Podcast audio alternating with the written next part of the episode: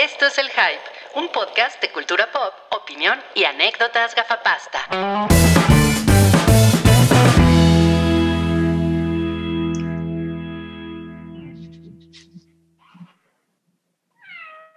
Platícanos, cliché. ¿Qué opinas? es, es- no, no puedo creer que esto no se haya transmitido. El, el- el monólogo de cliché. Sí, sí se estaba grabando, ¿verdad? Ya estamos transmitiendo. Ya, Ya. ya. Allá está. Bienvenidos, ¿cómo están? Estamos Hola. en el episodio 365. Y adivinen Así qué. es. Adivinen ¿Quieren que les qué. qué sucedió? Ajá, por favor. Me No soy un gato. Yo no soy un gato, lo siento. ¿Alguien me ve como un gato? No soy un gato. que tiene un filtro. El Creo que filtro tengo del un filtro. Hola. Hola. Oigan, les voy a platicar, les voy a platicar qué hice. A ver. Hice mi traje de ninja. Ok. Averigué dónde vivía Rui. Ajá. Entré a su casa, lo miré a los ojos y le dije: Si quieren volver a saber de él, ahí está el podcast". ¿Cómo están? Bienvenidos. Episodio 365 y adivinen quién lo va a estar dirigiendo. La patrona. Por La eso dice la patrona. No La mera, mera la capotera de patrona. hoy. Oye, la patrona suena como una cerveza de seis chelas, ¿no? Debería llamarse.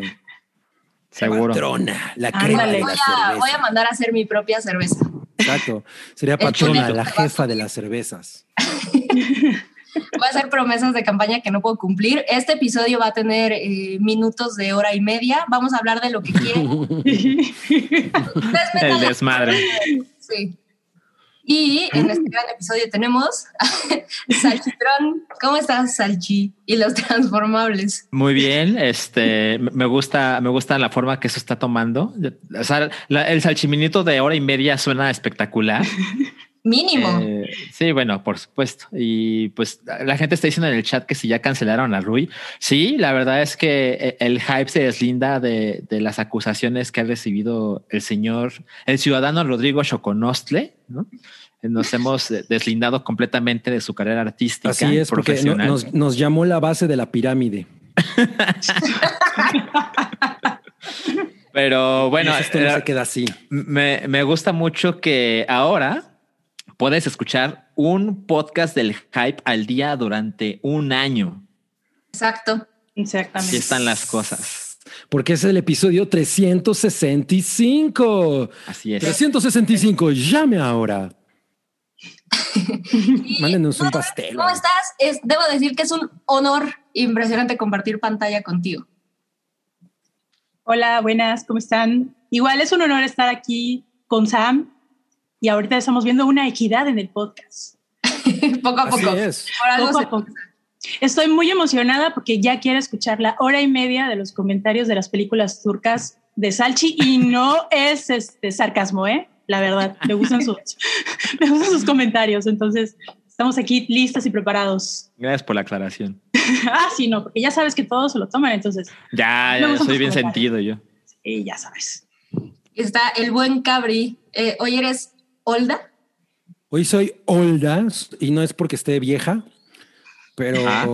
ahí, ahí se van a enterar un poquito más adelante en el podcast por qué soy Olda el día de hoy. Así es que les recomiendo quedarse con nosotros. les vengo ofreciendo eh, mantequilla y vestidos bonitos a todos, a todes. Estamos al pendiente. Y pues, muchachos, ahí está el super chat. Acuérdense que si quieren recuperar a Rui y saber de él, pues estoy pidiendo rescate. De, denle ahí. Mm, Se desploma el super chat. el episodio con menos participantes. El ex bien. superchat. ¿Mande? El ex superchat será. Ajá. Eh, esperamos que se recupere. Y pues denle like, acuérdense, eso, toda la Sí. gente que ya esté viendo, denle like. Somos 189 personas en vivo y solo hay 28 likes. No, pues ¿qué pasó? Dale, no les cuesta nada, no cobramos por darle. Estaba regañando, pero manita ya le arriba. había dado. Ya le di. Bien, bien, bien. Y, ok, vámonos. Como siempre, muchachos, tenemos seis chelas, como cada episodio. Seischelas.com, que es el papa patrocinador del jajaja y, y pues recuerden que Chelito Botella, también quien es la mascota de Seis Chelas, quien yo juro que ha de hablar como así como "Jeje, soy Chelito Botella. ¿No? Esa voz está medio robada. Me suena como la del osito bimbo. Sí, ¿eh? Es, Sí. es como una especie de Mickey Mouse mezclado con el osito bimbo. Qué oso ser el osito bimbo, güey. Lo de hoy es ser. Esperemos, en esperemos que no cancelen a Chelito Botella con eso de que ya no Botello. pueden salir su Chelito Botello, con eso de que ya no pueden salir este mascotas en los cereales. Pero en las Imagínate. chelas sí. No, bueno, No, No, es un producto para adultos, entonces. Exacto. que así Ahí sí tenemos de, capacidad de decisión, no como los chamacos. Sí. Exacto. Claro. Uno O sea, lo- también- el, el razonamiento detrás de eso, así como si el pinche escuincle de seis años llegara a pagar su cereal, ¿no? en el aurrera. Sí, exacto. Ajá. Es el que trae al tigre, Toño, güey, dámelo. La vida se vive más rápido desde hace tiempo, Cabri. Tú no sabes. Caray. Eso es como old, ¿no? Como, es como de M. Night Shyamalan. Exactamente. Y tenemos, tenemos promoción, como siempre. Viene el 14 de febrero y, pues, obvio, necesitamos chelitas para festejar el 14 de febrero. Se Si vale. deciden ganar se un pa- pack, se- antes de empiernar, hay que empedar. sabias palabras. Bueno, pa- para quien le alcancen seis chevechitas para empedar antes de empiernar, pueden empezar a, a aportar 50 pesitos para tener su participación en la rifa. Así Así es, es. los primeros. Bueno, no, hoy no hay límite de personas, entonces usted, si pone 50 pesitos, ya estás en la rifa. Si pones 100, entras dos veces con un solo super chat o mandas dos super chats de 50. Ma- como tú manda dos para que no tengamos que hacer tanta aritmética, ¿no? Ah, sí. Eh, eso, eso nos ayudaría un chingo. Que sea más factible, más fácil. Sí, ¿Quién, 50 quién es más, eso- quién es el más ducho con la aritmética en esta alineación? Yo me considero buena con las mates, ¿eh? A ver, ¿cuánto es Yo también, ¿eh? 54 más uno? 55. No, güey, ya estuvo que Sam. Ya, el test de mensa, ¿no? Mensa y no de siglas. A ver, Noodle, ¿cuánto es 60 menos 60? Cero, ¿Cuánto? Cero. No mames, que está cabrón. Está cabrón. No, no, la Ahora gente que debe, que debe estar descubriendo el hype ahorita, así de, a ver, déjame meto.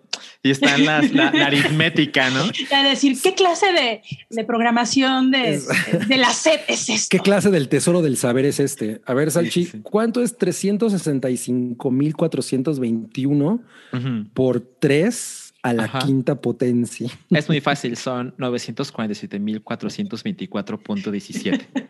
Compruébame que no. Aquí tengo una calculadora.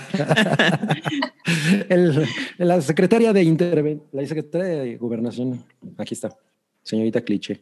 Eso estuvo incorrecto. Que, que vaya a preparar sus siguientes casos. así es. Pues me da, me da un, un gusto impresionante estar aquí, estar en este episodio 365 y pues a ver si, a ver si decido regresar a Ruiz. Si lo disfruto demasiado, probablemente no vuelvan a saber de él. No les prometo nada. Estamos por ver, a ver qué pasa en este episodio. Espero que no lo hayas encadenado al lavabo y, y le hayas puesto una sierra, un serrucho al, al lado. Le, le voy a contar la, la historia de unos mineros. Seguro lo amarraron de la pierna con Toby en un cuarto, ¿no? Con Toby tirado así en un- en- al centro. O están Toby, Rui y Gatel en la playa. Comiéndose un cevichito ahí. Quiero saber, ¿estaban Toby Rui y Gatel en, una, en el avión presidencial? No mames. ¿Cuándo? Oigan, ay- ay, necesito empezar con, con algo polémico, algo A que ver. no es noticia ver, picante y candente, pero, Ujú. pero es polémico. Ujú. Marilyn Manson, sí, pues es que la- la- lo han denunciado muchas mujeres, este, a este güey. que se, se- se veía muy dañado en esa foto, ¿no? Sí, ya. Sí, Sí. cabrón. ya estaba preocupado porque pues ya había muchas denuncias en su contra. O, o es eso o es Marilyn Manson disfrazado de broso. bueno. O puede ser Marilyn Manson, tú qué sabes, Sí. Manson. Este se ve como Marilyn men- pendejón, ¿no? Más bien. Pero además, ay, No mames. voy a quedar súper mal, pero la verdad es que el, el- el- la toma que tiene como en la mano me, me parece algo Es muy rara. bastante fálico. No- Algo no- muy ad hoc para el 14 de febrero. Ah, cabrón. ¿es, es como un periquito o qué es? Creo que sí. La Es- verdad a, a lo mejor es el niño de Dumb and Dumber, el que le corta la cabeza, se transforma en el guasón de Zack Snyder. Yo, yo vi las fotos y dije, no mames, se ve chingón el nuevo video de Slipknot. Ah, justo, yo también pensé lo mismo. Dije, ah, qué artístico. Y esta fue la foto súper memeable, ¿no? Ah, sí. No, ese es como un carnicero ya que está como en sus 15 minutos de descanso. ¿no? Está en el cigarrito, sí. Ah, Sí. yo, yo- yo no, No, entiendo pues- cómo es que posible que Zack Snyder quiera emocionarnos con esto. Es como, ay, güey, ya. Es muy cagado que incluso preguntándole a Zack Snyder fue como de, bueno, ¿y, y esto qué pedo? Pues no sé, la verdad. Sí, ¿eh? Me las encontré por ahí, ¿no? Eran El- artista que se hace responsable de todo, ¿no? Sí. No, no sé qué pasó. ¿no? me parecieron bonitas. Creo, que- Y creo que fui a comer y regresé y ya estaba así. Y estaba la la próxima- exposición completa en los pasillos. Entonces, Ajá, La exacto. próxima semana, el diseño del super ratón de Justice League, ¿no? Mighty Mouse. Piensen que puede haber la posibilidad de que Jared Leto esté haciendo sus propias fotos y mandándoselas a Zack a. Es parte de. Le va a mandar condones en- ¿no? con cada Sí, foto. este, mandaba que ratones muertos, ¿no? Condones muertos. Entonces, a, a lo mejor todo, todo es cosa de eso y Zack Snyder está bajo, está igual que Rui, está secuestrado. Pues Zack, Zack Snyder lleva en el, en el nombre eh, la calificación de Justice League. Va a ser Sucks. Un poquito O sea, entre más, entre más me, me entero de cosas de Justice League, menos ganas me dan de verla. Y güey, saber que dura cuatro horas, no mames. Muy Yo creo, que, o sea, yo creo que el- en ese en el día que tengamos ese panel, cada uno va a ver una hora de, de eso y cada uno va a ver una reseña. ¿no? Sí. De La cada primera parte está, la segunda tal, y la tercera Sí, tal, así casi, casi. ¿no? Me da mucho miedo. Y los memes no se hicieron esperar, ¿no? Claro, claro, claro. Dale. Ese estuvo bueno. Hubo bastantes. La verdad es que de, de todos los que vi, creo que este es mi favorito, pero. No había visto ese. Está Me da risa porque es cierto. Gracias porque es verdad. Es algo que ¿A me ha quién pasado no le en ha el baño de pasado? Liverpool. Bueno, entonces nadie está emocionado con cómo luce Jared Leto. No, yo, yo- yo- o sea, yo no estoy emocionado nada con, e- con esa película. Es, esto es como así, todavía pre- prefiero meterme tachuelas en los pies. güey. O sea, está muy triste todo. En- entre más Sí. cosas este güey lanza, más desesperado me parece, ¿no? Sí, bueno, yo creo que la, la audiencia ya está bastante segura para este producto. No, o sea, no me parece Ya desesperado. sabemos a quién va dirigido. Totalmente, sí, A los, absolutamente. a los naquitos a los que les gusta Batman. Pero bueno, la idea de Ándale. este tipo de. claro. No, no tarda en llegar. ese chiste bien. nunca, ese chiste no, no, no tarda en aparecer Moblina. Spooky. Exacto. Pues no sé, o sea, creo que el, tema con esos productos, pues la verdad es que más allá del nicho que nicho, ¿no? Porque es un chingo de fandom, pero pues la idea es hacerlo llegar a, más gente, ¿no? O sea, algo como Justice League, pues no creo que sea, el, ya está vendido con, con su público. Pienso que sí tiene un poco que ver el ruido que están tratando de hacer como para, pues, para generar hype. No creo que lo están logrando muy bien, pero pues no sé, pienso que sí tendría que ser un evento del que mundo, del, el mundo estuviera hablando al estreno. Por mucho que se nos antoje. Pues, no sé. Mira, yo, por Pues- ejemplo, yo sé que a lo mejor me voy a adelantar un poco, pero hace rato que estaba viendo el trailer de Falcon en The Winter Soldier o como se Ujú. llama. Ujú. Como que, o sea, lo estaba viendo y pensé, "Ma- o sea, esto es lo que hace Marvel muy bien, güey. Esto se ve muy simpático, está como muy divertido, la Ahorita dinámica vamos- ahorita exacto. O sea, hay como mucho humor, está dinámico y, y- y Marvel todo el tiempo es DC. Eh, eh, qué solemne. Digo, DC. Ah, qué solemne. La bandera en la cara. Ah, qué solemne. Es que lo quieren hacer Güey, darks, por eso. Sí, el Joker está como muy emputado. Qué pedo, güey. Estoy muy pensativo. Y puta, que tengo un periquito en la mano porque Blade Runner. Ah, qué hueva. Cada vez me, ma- ma- me da más hueva. Ah, probablemente ahí estemos de todas formas. Aunque la vea por episodios. Ah, sí. Eso es lo peor. Eso es lo peor. Sí la voy a ver. La de verla en partes, ¿eh? Sí, la verdad es que cuatro horas, al menos que me atrapara muchísimo desde el principio, lo cual dudo. Creo que haré, haré eso de lo que no soy fan y, y verlo en pedacitos. No, Oye, yo, ajá. yo me voy a aventar las cuatro horas seguidas, lo prometo. ¿Seguidas? Pero menos- mucho por eso. Sí, Bueno, ahí nos sí. dices en qué, en qué momento me puedo echar una siestecita para después. Es que, es que quiero verlo justo como, como su creador lo diseñó, ¿no? Ah, Eso es como de relevo de camión de aquí a Juárez, ¿no? Así de, vas y despiertas al chofer que está durmiendo abajo. cada, cada dos- cada ocho horas. Ok, Oye, oigan, nos, nos recuerda el... ¿Cómo? ¿Cómo? sí, les iba a decir, olvidé decirles que es importante que pongan el hashtag seis chelas para participar en la promoción del 14 En de la, en febrero. la promo, seis chelas. Disculpen si no, a, esta persona. Chelito Botello va a llegar y les va a jalar las patas en la noche. Si ganan o, o nomás.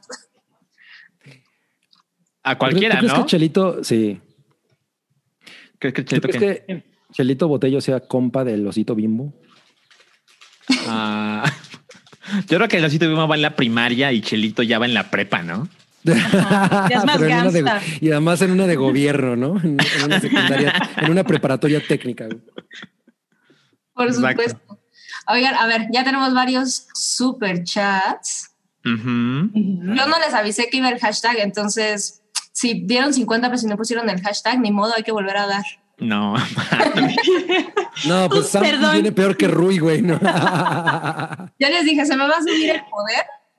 Como, sí, ¿eh? Te- vas a corromper como AMLO. A Sí. ver, les voy a leer algunos de los superchats. Dale, Dice. César Vergara mandó cinco dólares y dice: Sam, ¿y vas a callar a todos y hacerla de pedo de todo e ignorar a tus compañeros? todavía lo estoy pensando. Lo está pensando. Ok. Cloud-0001 manda 50 pesos y dice: Noodle y Sam juntas. Gracias, Hype. Cumplió uno de mis sueños. ¿Cuál era su caricatura favorita de niños de cada uno? A ver, Salchi. Eh, es, es complicado decir cuál era la favorita. Seguro para todos es complicado. Pero así como de bote pronto, la primera en la que pienso es Dragon Ball Z. O sea, Dragon Ball Z sí. Eh, o sea, Dragon Ball me gusta, pero Dragon Ball Z pues fue directo en las venas. Entonces, el amor sigue. Sí, totalmente. Yo también, o sea, la verdad es que sé que puedo pensar en mil. La primera que me vino a la mente es Dragon Ball Z. O sea, al grado que yo recuerdo que eh, si, si andaba fuera de casa a la hora que salía el, el episodio de estreno, buscaba un Sanborns o algo y dice, voy a ver el episodio. No mames, wow. Sí. Wow, wow. Y Noodle, Yo me voy por Robotech. Esa fue, wow, fue mi serie de la infancia. Desafortunadamente no vi el último episodio. Lo vi hace como tres años. Me aventé la serie, bueno, la animación o toda, to- otra vez. Ajá. Y sí valió la pena la espera. Pero sí, Yo- esa fue yo- eh, de toda la vida. Yo tengo que decirte que el el primer episodio que yo vi de eso, eh, cuando lo pasaron aquí, fue en el que Rick Hunter está aprendiendo a manejar eh, uno de los robots y que, Una se- de las naves. Ajá. Ajá, y que le está y que se sienta en un edificio. Y Es, yo, es no, primero. así- eso me impactó, no sabes cómo, y me volví muy adicto. la pero- tienen en, en, este, en Netflix. Está en- está la- ajá, sí, y de pero hecho no tiene el doblaje en español, nada más está en inglés. por aquellos que lo quieran volver a ver. Ah, Chale, ok. Pero Ya. está poca madre. Eh, yo voy a decir que mi, mi primera de mi, mi primera caricatura favorita, la primera fue eh, Super Can, Underdog. Cagado. Yo me sentía Super Can cuando estaba niño. Oh. Es, Mm, Eso ocurrió después, hasta que me, hasta que me sentí eh, Leonardo, digo este Leono. Miguel Ángel. Leono. Miguel Ángel. Ah, ya, Miguel Ángel. De las tortugas ninja. No, sí, por supuesto. las mentes de todos se fueron a nuestra generación. Pero las tortugas ninja son después de Leono. Sí, es como más nuestra generación Tortugas Ah, Ninja. sí, Sí, sí. Tortugas ninja era, uy, no, me casé mucho con tortugas ninja. Bueno, Ok, siguiente super chat dice Daniel Hernández Madrigal, manda 20 pesos y dice, corazoncito, los escucho más noche, corazoncito. Muchas gracias, Daniel. Te acompañamos en la noche. Oye, la caricatura favorita de Toby es la Spider-Man de 1994. Por supuesto. Ah, claro. Híjole, probablemente la setentera sea más de... de Yo la amo. Es una cosa increíble. Sí, es muy increíble. Dice George Rock and Roll, manda 50 pesos y dice saludos a todas o todos. Gracias a Sam, ya me volví fan de Community, eres una luz. Uy, qué increíble. Me, me encanta cuando alguien le entra a Community gracias a mí. Bueno, en general, véanla. No, no Sí, dejen- Pero espero que no sea la luz del mundo. También va a fundar una iglesia de Community. Eres una luz del mundo. Church. A ver, un par más de superchats antes Dale, de dale. continuar. Dice Daniel Torres manda 300 pesos. Y dice superchat porque Sam, porque está Sam dirigiendo. Eso. Muchas gracias, Daniel. Gracias, Daniel. Y hay otro Daniel. Otra Daniel vez Hernández Daniel Hernández Madrigal. Madrigal. O sea, él ya había donado, pero ahora vuelve a donar y dice, manda 50 pesos y dice, ya que se quede Sam. Man, se acabó el reinado del terror de Rodrigo. Todavía le restan minutos a esto. ¿Puedo leer dos más? A ver. Luis. Oman Jarrés dice ahí les va un 50 para un campeón al unísono de Sam y Noodle. Eso está interesante. Venga ese campeón. A ver. Espera, No- espera. Noodle, espera, es que Noodle. No tiene audio. Otra vez. A ver, eso es el mute Noodle. Ya Ahí está. estoy. Ahí está, ya se Ya. puede. Dale, una, Una, dos, dos, tres. tres. Campeón. es, que, es que creo que Noodle no escuchó esa parte porque aún no llegaba Ah. el audio para No, ella. perdón, se fue el internet en mi casa y tuve que aplicar otras técnicas. Me estoy robando internet de otra persona. Entonces, Espero Ah, que ya. sea de tus vecinos culeros. Ok, no, ya les voy a contar esa parte, pero A ver, tienes que decir un campeón al mismo tiempo que Sam. Yo ok, cuento. perfecto. En- en- a, la, a, la tre- a, la tre- a la tres. Una, dos, tres. ¡Campeón! Excelente. Un poco de. excelente. Pero Ok, tenemos y- un intento. Y Vladimir Carrera dice un minuto para que nos cuente cuál es su capítulo favorito de Community. Gracias. Saludos de Chihuahua, amigos. Híjole, qué fuerte. De- de- lo voy a pensar porque la verdad es que elegir esta cañón. En un ratito regresamos ahí. Ok, lo dejamos ahí pendiente. Ok, y vamos a ver qué se va a estrenar Ujú. en esta semana. Eso está. Pues la verdad es que no, no, no tenemos tantas cosas, dependemos ahora de la televisión. Al menos tenemos varios años con muy buena televisión, pero pues se extraña el cine. Esta es una serie de Amazon Prime que se llama Soulmates. ¿Alguien vio el tráiler? Yo lo vi y tengo que decirles que el tráiler me gustó un chingo, pero A me metí, a, gustó un chingo. me metí a ver las reseñas y, y le fue terrible. Ah, sí. Y No bien, reseñas. ¿Perdón? Pinta bien la serie. Yo, ¿Cuál es el- gustó sinopsis? Cabrón. Sí, sí, dije, estoy muy ahí. Tengo que ver con- qué pedo con esto, porque además se supone que esto es como la versión Director Scott, o eso es lo que me da a entender el, el título. Y se trata de que en un futuro no necesariamente muy lejano, eh, hay como una tecnología que te permite encontrar a la persona que puede ser el amor de tu vida Es en 15 Y- años en eh, el futuro. en 15 años en el futuro. Y a través de 15 historias, ¿no? Te, te muestran cómo esto se desenvuelve. O sea, la neta es que la idea me parece muy chida, pero toda la reseña, bueno, no todas las reseñas, en, eh, como la, el promedio de las reseñas son como de, güey, la idea está poca madre, pero la serie, mm, mm". entonces sí me, Órale. sí me da uneo. Ah, Qué lástima. Sí, a mí también. A mí me... de- Perdón, dime. No, no, no, perdón. No, que Malina Ackerman, yo nada más me acuerdo de ella por Watchmen. Sí, yo también. La Sí. vi y dije, ah, la de Watchmen y ya. La, la morra de Watchmen. ¿Pero No, qué ibas a decir, o sea, Sam? ha seguido trabajando ella en varias cosas, pero la verdad como de perfil muy bajito. Eh, pues a, a mí me, me recordó un poco como a The Lobster, por ahí como la temática y me pareció interesante pues, como de qué iba. Sí se nota que es... eh, son de esas cosas que sé que a mí me pegan completito el, ay, la serie y las complicaciones de las relaciones y demás, pero pues ahora sí me bajonea un poco lo que dices de las reseñas. Seguro le voy a dar una oportunidad. Peores cosas he visto y se sabe, pero todos, todos. comprometerte todos. una está cañón.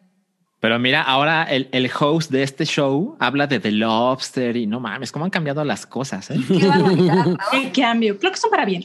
Ahora sí me siento en 2021, ¿no? Qué año tan chingón 2021. Y, ok, tenemos esta, la verdad es que yo nunca le he entrado, no sé si alguien de ustedes haya visto... ¿La primera? ¿Alguna de a todos los chicos? Sí, yo jamás le he entrado. No, No, ni yo. como que tengo el doble de Yo sí la vi. Esta es la tercera, ¿no? No, es la segunda. final. No, esta es la tercera. ¿La tercera? Sí, Ah, entonces no Sí. vi la segunda. Vaya.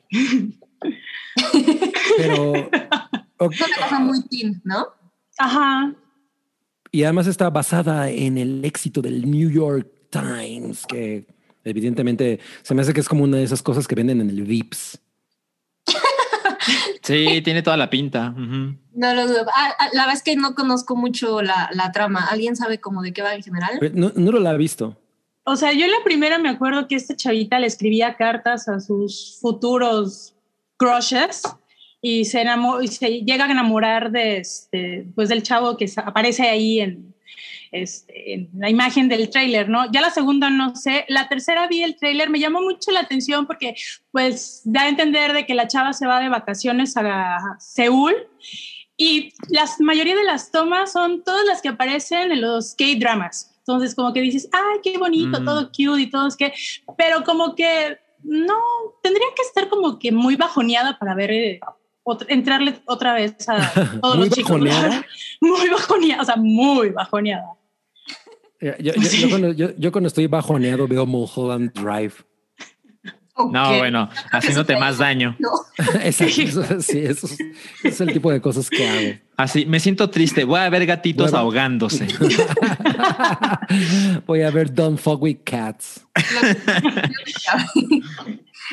y tenemos el, eh, el siempre confiable HBO con la fotografía. Yo no terminé de ver este tráiler y la verdad es que no me importó menos. O sea, empecé como a verlo y dije, "Nah, no, no, no, no. A mí me llamó la atención la canción Ajá. que utilizan de fondo, que es de una chica que se llama Her.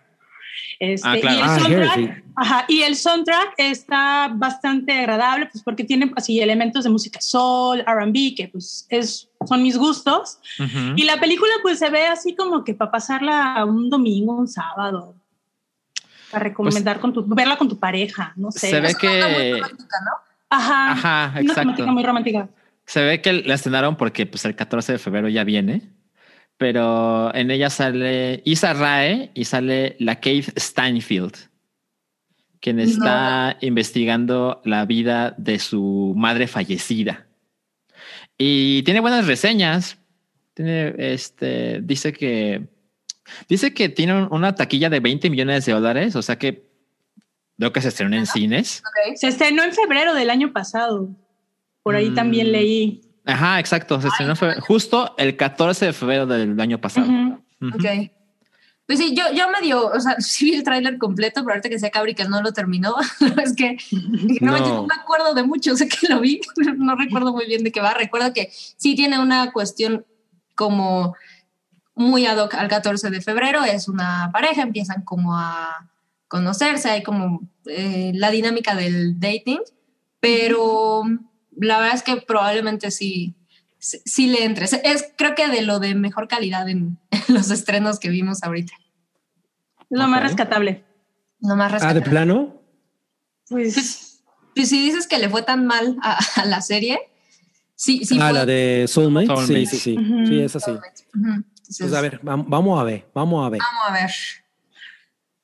Oigan, ya, ya tengo ya tengo mi episodio favorito de, de Community. Ajá. Voy a dejarlo super chat. Ok, no, no necesariamente es mi favorito, pero es uno que disfruto muchísimo y probablemente me inclinaría por, por el primer paintball. La verdad es que es, cuando ves la serie por primera vez y te topas ese episodio, es una cosa increíble. So- son esos episodios que hace Community, em, pues como parodiando mucho películas o géneros o, u otras series.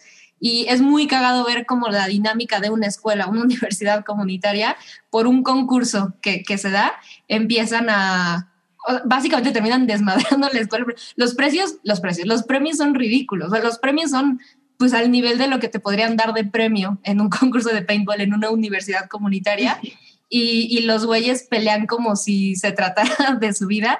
Las Sí. referencias a, a cine y a, a muchos géneros y dinámicas es... Si, si no le han entrado a Community, por favor piensen que es algo, es muy cinematográfico a pesar de ser súper televisivo y esos episodios son como resumiendo Community en, eh, en, un, en un solo episodio, en un cachito. Ajá, si, si- si quieres saber de qué trata Community, ah, dale 20 minutos a ese episodio y te vas a dar una muy buena idea. Exacto, sí, sí, completamente. Sí, Por ahí vamos. Muy bien. A ver, ¿tenemos más superchats? Sí, tenemos más superchats. A ver, veamos. El que sigue es de Alejandro Jara. Manda 50 pesos y dice: Veamos si el episodio de la equidad me da más suerte para esas chelitas empiernadoras. ¿Cómo van con la serie Losing Alice y Servant? Hashtag seis chelas. ¿Alguien, ¿Alguien las ha visto? No, yo no. Yo, Yo las ustedes tengo en lista. ¿no? Ok, no las tiene en lista. Ok, yo les puedo decir esto. Vi, eh, recuerdo, o sea, yo hablé muy bien del primer episodio de Losing Alice, que es una serie que está en Apple TV Plus. En Eh, Apple y- Prime. Ajá. Plus. Y, y me pareció un gran episodio. Dije, no mames, qué cosa más chingona e interesante. El segundo episodio es fatal. es de, no ¿En mames, serio? ¿qué pasó aquí? O sea, la verdad es que no le googleé, pero dije, ¿qué, qué habrá sucedido? Porque, porque es, es un desastre el segundo episodio y la verdad es que ya no lo he visto más. Eh, Las series son de, es, la primera temporada es de ocho episodios. Mm, Y le voy a seguir, seguro, pero el, el segundo episodio dijo, me, me hizo pensar, no voy a ver ahorita el tercero. Órale. Eh, y respecto a Servant, la verdad es que vi los primeros dos episodios, sale uno cada viernes de nuevo en Apple TV Plus, y pensé, ay, se me hace que me la voy a pasar más chingón si dejo que se acumulen y Mm. veo varios de Mm. seguido, porque la verdad es que es una cosa estúpida, pero divertida, por lo menos a mí me parece divertida. Entonces, como que si tengo 30 minutos para ver a la semana, como que pienso, ay, no, como que no hay suficientes, suficiente carnita para estar entusiasmado. Entonces voy a dejar que se acumulen unas semanas más y, y volveré. Volveré porque me faltas, a- a Servant, me faltas. Siento que es como todo lo mío. Sí, es, es interesante, la verdad. Pero creo que sí, va a dejar como que se junten. No es como que haya mucho spoiler alrededor. No, cero. ¿Son como eh, 10 episodios? O sea, que se va la segunda temporada o Eh, cuántos fueron los de la, temporada pasada? Creo que fueron 10, sí. Ah, Eso entonces creo. mejor me espero. Porque sí, como dices, es desesperante de que ves uno y quieres ver el siguiente para ver cómo va la historia y no, espera que hasta la otra semana. Por Fíjate lo menos que- acumular tres. Maldita generación del streaming. A, a mí la verdad, yo disfruto mucho ver una cosa a la semana, pero creo que Servant es tan bobo, pero, pero no se da cuenta de que es boba, que como que al revés, yo como que pienso, no, prefiero que se acumulen, porque siento que ver uno a la semana es como, no mames, no puede ser que estoy viendo esto y disfrutándolo. Como que siento que se acumulen más cosas en la trama. Claro, claro, claro. Sí. Ok. Bueno, Oye, vamos. yo puedo seguir el siguiente, leer el siguiente superchat. Eso a te iba a ver. pedir. Es de Memo Camargo y dice: Yo quiero participar y aprovechando un mucho, mucho, mucho amor del demonio. Madres, eso es como un choque de universos. Sí, ¿eh? Guillermo Camargo, te deseo que dejes de ser amargo, pero también te deseo mucha paz y sobre todo mucho, mucho, mucho. A ver, Pues un- una Halls, ¿no, señor? señor Demonio? Agüita. Señor demonio. Tenemos el de Alfonso Robles que dice: Pinta para ser épico superchat para un Sam Ackerman, por favor. Uh. Uh, Voy a, voy a esperar No el momento adecuado para, para soltar. Eso es como darle el botón de la bomba atómica a, a Putin. Sí, pero ah, justo la, la onda de Ackerman es que sucede cuando menos te lo esperas. ¿no? Exacto, exacto, exacto. Sí, sí, sí. Rodrigo no, Rosas. ¿Eh? No sé qué capacidades tenga para hacer el Ackerman, pero, pero lo voy a intentar. ¿Por qué no? Bien, bien. Listo. Rodrigo Uno Rosas, más. espero que no sea algo de Axel Rose. Dice, excelente alineación del día de hoy. ¿Saben si se va a poder ver en México la película Willy's Wonderland que se estrena mañana en VOD y que básicamente es Nicolas Cage versus Five Nights at Freddy's? Mm. La respuesta es no sé. y seguramente la respuesta correcta es no creo. Eh, yo O sea, ya después, quien, no sé. O sea, sería interesante saber dónde vive Rodrigo Rosas, porque a lo mejor donde él vive sí hay cine, ¿no? Pero, Exacto. bueno, nosotros que estamos en, bueno, no, Noodle no está en la Ciudad de México. Eh, en- ¿Hay cine donde tú estás, Noodle? Sí, aunque ya estamos en naranja otra vez, el cine está, está en su capacidad. Está trabajando. Ok. Y como que se estrena allá. Pues la de Gerald Butler creo que todavía sigue en el cine. Claro. ¿300? Cl- Casi, casi 300. y todavía en cinta, ¿eh? ya no es La digital. de con Catherine. Heigl, ¿no? ¿Cómo, ¿Cuál Sí, era por esa? supuesto. Oh, eh, no, sí, algo de Yes, la... I love you, una de Qué horrible cosa. Sí. Pero, pero la verdad es que Willy's Wonderland se ve con toda la pinta de esto va directo a video. Ajá. Más. Yo soy O muy... a menos de que lo compre Amazon eh, para. México. Pu- puede ser que, que Amazon, pero a mí son esas, esas, ese tipo de chingaderas son cosas que, que amo muy cañón. A mí ponme a Nicolas Cage en cualquier cochinada No y ah, lo voy a ver. Pensé que ibas a decir, a mí ponme a Nicolas Cage encuerado y lo veo. Y yo, No, paso. Mm, Eso no. sí, no, bueno, eso no. siguiente sección. A ver. Vamos a ver, Ah. ¿qué vimos en la semana? Eh, ay, esto es algo a lo que yo le quise entrar y la verdad es que no, no tuve el tiempo, pero platícanos, Nudul. Ah, creo que Cabri también lo vio. ¿Qué tal Sí, está? a ver, que Cabri empiece y porque No, yo no, leí por ahí, no, yo leí por ahí que no te gustó, Cabri. No, Aquí, ahí vamos a debatir. Ah. Mira, voy a decir, no voy a decir que no me gustó. Más bien me parece que es una cosa inmensamente olvidable. Eh, yo- le tenía fe, ¿eh? la verdad es que vi el trailer y dije, güey, eso se ve poca madre, es una, le, le están dando mucho punch Netflix, una serie coreana, y me imagino más o menos por Película. dónde va. Perdón, una, pel- una película coreana y me imagino por, más o menos por dónde va. Ah, yo y- juraba que era serie. No, No, es, es una película y dura dos horas 16. Ay, cabrón. Ok.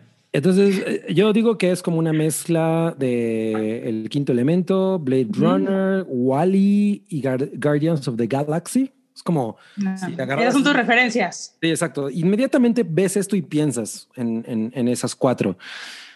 El, y no es que esté mal, el problema es que es inmensamente olvidable. O sea, hay, un- hay, hay, hay una parte en la, que, en la que no entiendo cómo dura dos horas y cuarto y está tan pobremente explicada.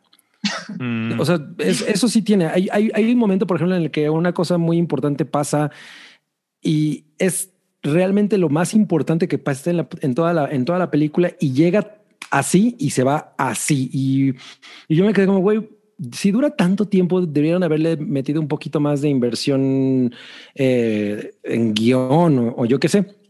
Entonces se llama barrenderos espaciales. Yo le hubiera puesto pepenadores espaciales porque es todavía más interesante. La idea está bien padre porque se trata de, de- de- eh, es el futuro, eh, un futuro que creo que es como unos no, no, En el más- 2096, más Ajá, o menos. Digamos que son como 100 desarrollan. casi años, ¿no? Entonces, eh, obviamente la Tierra está podrida. La única gente, la única, las únicas personas que se quedan en la Tierra son como el- la base de la pirámide. Y, y en el la razón por la que exi- existen estos barrenderos espaciales es porque todos los satélites y todas estas cosas que hemos mandado al espacio, pues está ahí flotando y es pura basura. Y entonces estas personas son básicamente pepenadores, son gente que se dedica a recoger esa basura y ganan cinco pesos por, por, por- por haber hecho eso. Entonces, esto, un grupo de estos pepenadores, que es además una cosa que tiene la película, es que todo es in- turbo internacional, ¿no? Todo mundo habla mitad coreano, mitad ruso, mitad español, mitad, o sea, y tienen como instrumentos para entenderse. Se encuentran a una persona, a una niña que es básicamente Lilu, Lilu Multipass. Ok. Eh, es un arma, ¿no? Esta niña. Y también No saben- tiene como problemas para comunicarse. No, esa No. parte no la tiene, que eso, es muy, eso es muy simpático. Ok. Pero de pronto está el Mark Zuckerberg de esta película, que él tiene un plan que no sabes qué es. Y esta niña juega un papel muy importante. Pero entonces estos pepenadores espaciales tienen, obviamente le quieren sacar dinero a esta niña y una vez que intentan hacer eso, todo lo que viene es obviamente un gran, gran problema. A mí me parece que es una cosa muy olvidable. No, se, no, no me la pasé mal, pero para la, para el, la inversión que tiene y para eh, toda la, la- la promoción que se le ha hecho, sí es muy, muy, muy menor. Ok. Bueno, para mi opinión. Eh, sí concuerdo con algunas cosas este, con Cabri. Eh, el a mí sí me gustó, eh, a diferencia de sus referencias, sí comparto algunas. Por ejemplo, cuando vi al robot que se llama Bobs, que es muy cagado, me hizo así Futurama, Blend- Bender, así. Y ya después, cuando vas viendo todo este, este grupo de misfits espaciales y la nave, dije, no mames, Cowboy Bebop. O sea, y como lo comentaba Ujú. con alguien en, en Twitter, decía, si así va a ser, o sea, que estaría padre que Netflix, que los productores de Cowboy Bebop vieran esta película, agarraran el concepto de la nave, porque es súper parecida a lo que vimos en estas súper anime de hace años, que creo que es una de las propiedades ma- mayormente este, protegidas, cuidadas, admiradas por los fans. Eh, y yo pienso igual, que la historia no es tan relevante, no es así tan, tan importante. Hay cosas que no entiendes. El villano que lo hace Richard Armitage, nunca entendí su propósito, cuál era su motivación, o sea, es- está así como que muy plano, muy sobreactuado. Este, me gustó también mucho la idea de los personajes son muy este, compatibles, o sea, empatizas muchos, mucho con ellos. Por eso, por eso me gustó mucho. A lo que dicen, bueno, si dura dos horas y cachito, bueno, también hay que pensar y tener mucho en cuenta que esta película no va dirigida a un público internacional. Va dirigir, aunque sí va a estrenar re- principalmente su campo es o su lugar de origen es Corea y su target es a, a los coreanos porque ellos ya están acostumbrados. Quien haya visto un K-drama, un episodio dura hora 15 Claro. y se te hacen como tres horas y dices, ¿qué? pedo?". La verdad. Entonces, si no estás tan acostumbrado a las dinámicas de los K-drama, pues sí se te va a hacer un poquito, un poquito extensa. Pero tío, lo- a mí en lo particular la disfruté.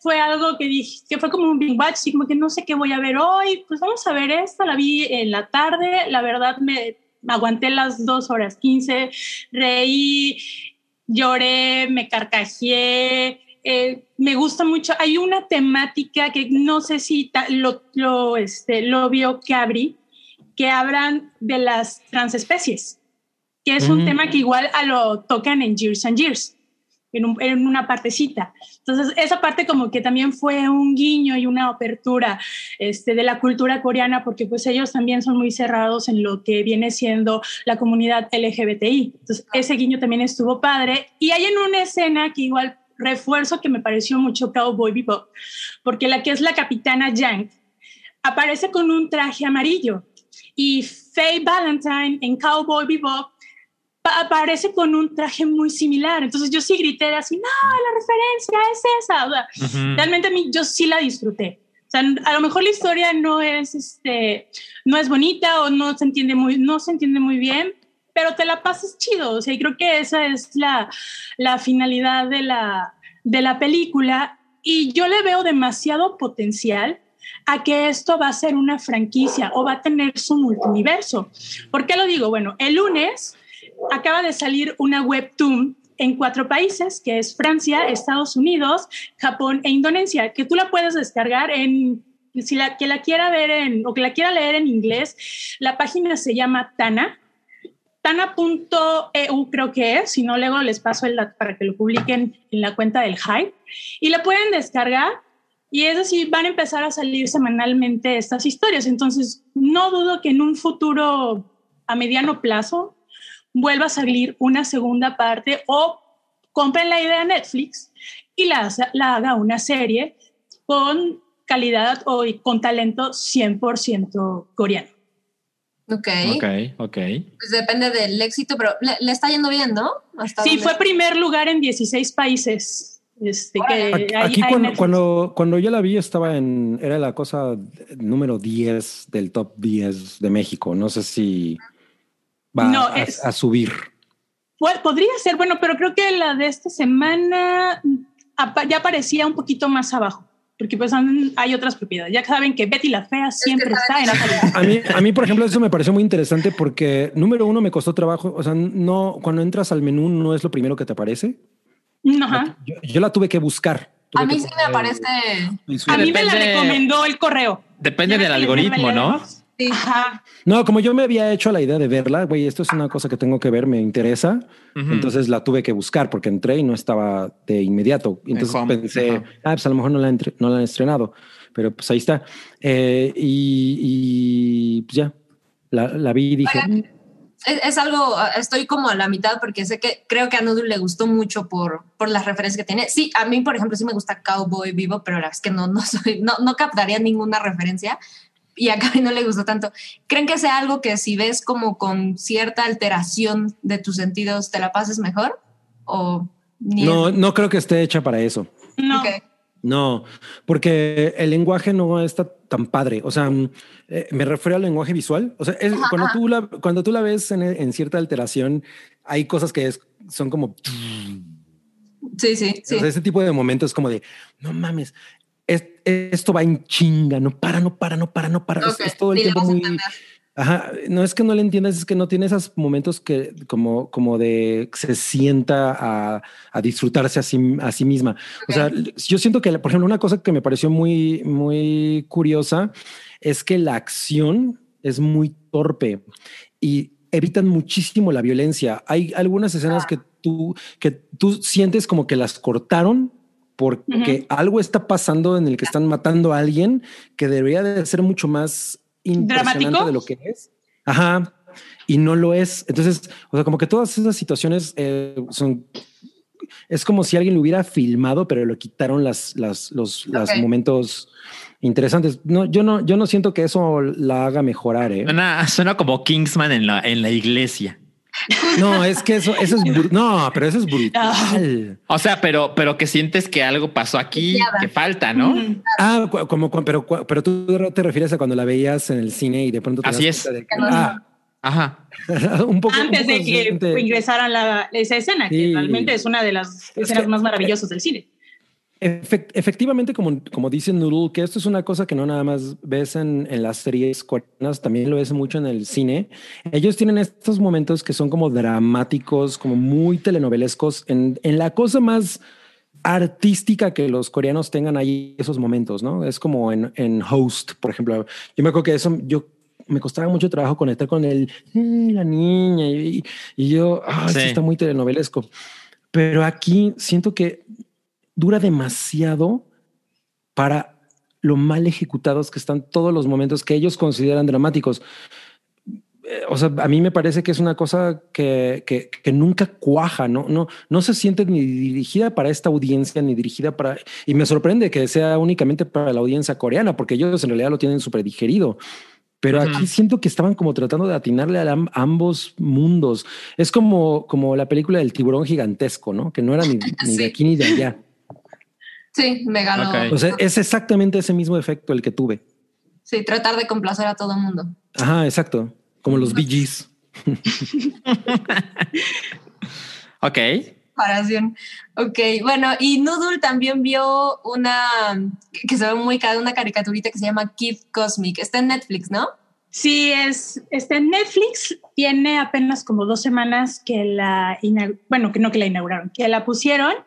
Eh, lo padre de esta serie que es de Craig McCracken, que Ah. lo pueden recordar por obras como The Powerpuff The Girls Powerpuff Girls. y una de mis favoritas que es la de Mansión Foster para amigos imaginarios. E hizo otra serie para Disney que se llama Galaxia Won- Wonder. No va a Que esa un- no, ajá, que no, esa no está en Disney Plus, porque después de ver este, esta serie dije, ah, pues también le voy a entrar para ver qué onda. No la tienen en Disney Plus, esperemos que pronto esté. Y Mm. bueno, esta es la segunda serie que hace, con temática de superhéroes que hace Craig McCracken. La primera, recordemos que son las chicas superpoderosas. Eh, Claro. lo padre de esta animación es que toda está enfocada en un 2D de retro. Eh, las mayores inspiraciones que tienen son las comiquillas, por ejemplo, las de Daniel el Travieso y las aventuras de Tintín. El arte es hermoso y básicamente la historia trata de un niño que se llama Kit, es más o menos tiene 10 años, que vive a la mitad de la nada de Nuevo México con su abuelito y él siempre tiene ese sueño de ser superhéroe, como todos los niños, ¿no? Que queremos jugar a ser superhéroes, que leemos los cómics y todo eso. Entonces estrella una nave espacial en el desierto y le aparecen las cinco piedras cósmicas del universo, o mejor conocidas o parecidas a las, este, A ¿cómo las se gemas. llama? A las gemas, Ah, a las Las gemas, gemas del, del infinito, de. Murphy. Exactamente, y cada piedra tiene un poder, ¿no? Hay uno que es volar, el otro es de multiplicarse este, en varias personas, el otro es, de, teletransportarse, el otro es de que se puedas volver gigante y el otro es de que puedas este, leer, ver el futuro, ¿no? Entonces, estas piedras se reparten y se crea un grupo que se llaman los héroes locales. Pero lo padre de la historia es de que, por ejemplo, aquí no lo reflejan como un niño que es líder, que va a llevar a todos para, este, para luchar contra los monstruos de, los aliens y eso, no, sino que reflejas a un niño común y corriente, como cuando éramos niños y de, oye, yo quiero jugar eso, sí, pero yo quiero ser el protagonista, eres egocéntrico, no, no, no, yo lo quiero, es, y eso es lo que se refleja, ¿no? Igual, este, esta serie está basada en una tira cómica que McCracken hizo en el 2009 y la quiso vender, pero no la quería empezar a promocionar en las cadenas o en las productoras porque es que no le van a, no le van a interesar. Entonces, eh, pues luego después, muchos años después, Netflix eh, pues le interesa, la vende y es lo que tenemos. Incluso también Alex Hirsch, que como saben es el creador de este, ay, de Gravity Falls, colabora en alguno de los capítulos de la serie. Tiene también algunas referencias, por ejemplo, de Alien, salen unos xenoformos. Hay en una escena donde salen unos xenoformos bien padres, es- esta es escena. Y también si recuerdan la de Attack on Block, de este de Joe Attack the Cornish. Attack the Block, ajá, Ajá. que salen esos como monstruos con dientes de A mí, a, colores. mí, a, mí me, a mí me gustó, pero no me gustó tanto como a la gente le gusta a Attack on Block. A mí, a mí me gustó pero un la- chingo. Pero, por ejemplo, la referencia del monstruo con los dientes azules brillantes, hay un guiño Mm. este, en la serie. Igual, es, esta, esta serie animada de sci-fi tiene un soundtrack que está a cargo de Andy Beam, que también ha, ha trabajado muy directamente con McCracken. Y tienen una banda, o sea, en la, en la serie al final sale como un, un tocadiscos y un álbum que se llama, el grupo se llama Dr. Fang and the Gang. Eh, puedes buscar en YouTube, pueden buscar en YouTube y aparecen los temas musicales. Ya confirmó Andy Beam que más adelante este año van a sacar un soundtrack en físico para que lo disfruten. Y el soundtrack es así muy de Ramones, aunque también me recordó mucho a los Sex Bomb de Ujú. Scott Scott Pilgrim. Tienen, tiene todo ese vibe.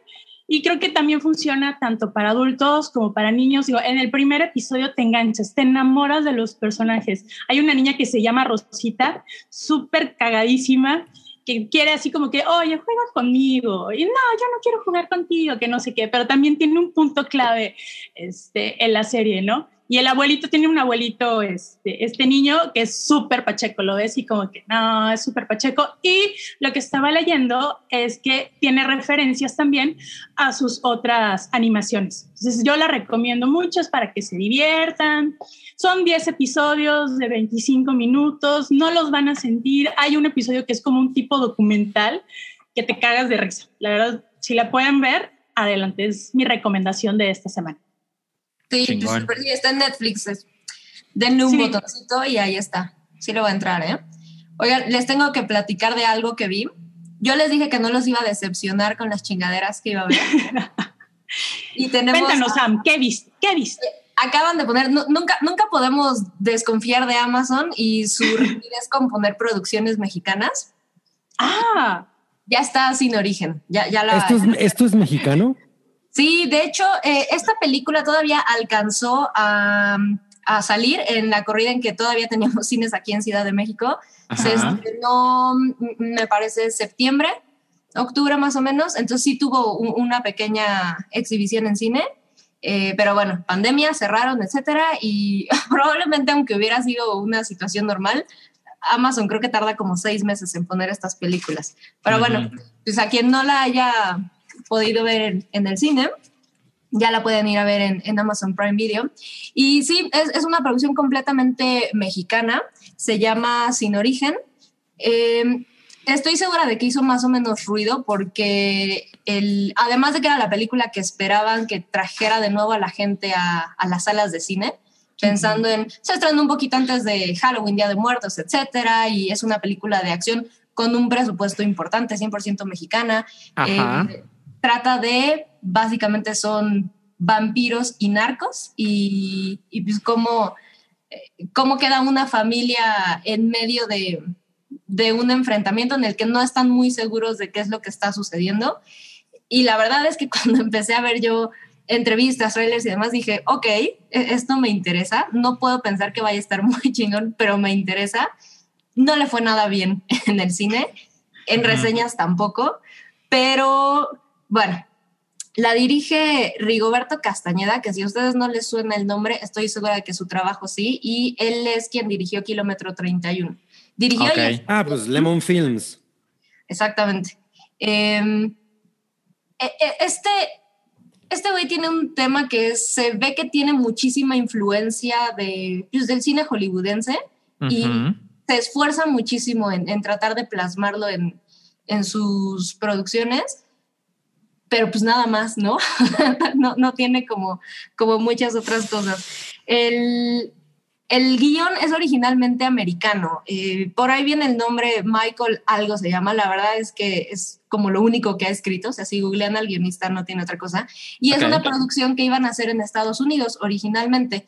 Al final, pues igual, eh, decidieron, empezaron como a jalar acá, les interesó y pues era algo que seguramente pensaban no va a ser eh, necesariamente un éxito, vamos a llevarla a México, ¿no? Está más interesante y a ver cómo funciona de aquel lado. Ajá. Y se traen el guion por completo junto con un productor, que, que es el que andaba moviendo la película, la, la trae este mm, Rigoberto, y pues empiezan a, a hacerle cambios, la adaptan, porque la verdad es que desconozco con- cuántos cambios hayan hecho en el guion original, el americano, contra lo que, lo que pusieron acá en, en México, pero sí, sí, sí hay cambios, ¿no? En- básicamente, esta es una familia, el personaje principal es el padre de familia, se llama Pedro su personaje, eh, y él te dan a entender que formaba parte como del narco de la organización. La vez que leyendo las reseñas sí te dicen, ah, él ayuda, él era un financiero súper chingón, ¿no? Y entonces, eh, pues con sus conocimientos estaba dentro del cártel, como que te tratan de explicar, no era un sicario o un drug lord cualquiera, sino su onda era administrativa. Eso lo le llegué a ver en reseñas, la vez que ves la película y no entiendes, esta entiendes. parte, lo asumes. Eh, Pero bueno, y él es el padre de familia, su idea es, me quiero salir de esta organización, ¿no? Por ahí te platican que está ahí más bien como por nacimiento, porque su papá se, se, pues, se dedicaba a eso y entonces naciste en este mundo, ¿no? Ajá. tiene su familia, pasó por una situación eh, compleja, bueno, muere su esposa, ¿no? Te lo dicen en, en el, en casi los primeros segundos. Y entonces, bueno, es- tengo dos hijos, eh, ya murió mi esposa, ahora tengo a esta otra mujer que es, era mi cuñada, era la hermana de mi esposa y ahora también me casé con ella y entonces es mi familia. Y pues me quiero, me quiero Aok. alejar de este mundo. Aok. Y ese Aok, no manches, las situaciones que se dan con, con esa dinámica en la película es, muy extraña. Y de eso va. Él se quiere sa- salir de esto. Para esto, pues él parece que ya hay un deal, ya hubo un trato con el, con el chapo de la película. Me voy a salir de, de esta organización. ¿Cómo le hacemos? Tú deposítame un barotototote y estás fuera de la organización, ¿no? No vuelvo a molestar a tu familia.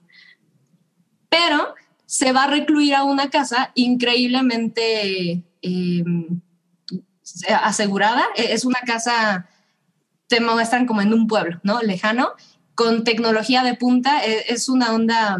La gente de, de la película de La Purga estaría orgullosa de- del sistema de seguridad. ¿ok?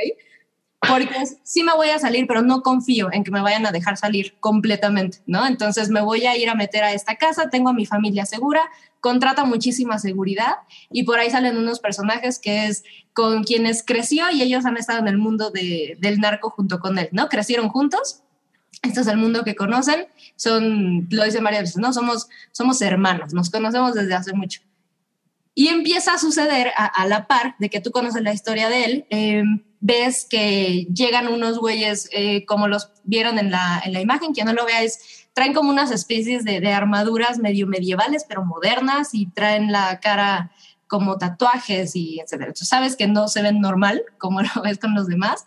Y llegan a una casa, tratan de sacar a una niña, la niña se les escapa, va corriendo y en algún momento converge esto, la niña termina llegando, por supuesto, a, a la casa de estos güeyes.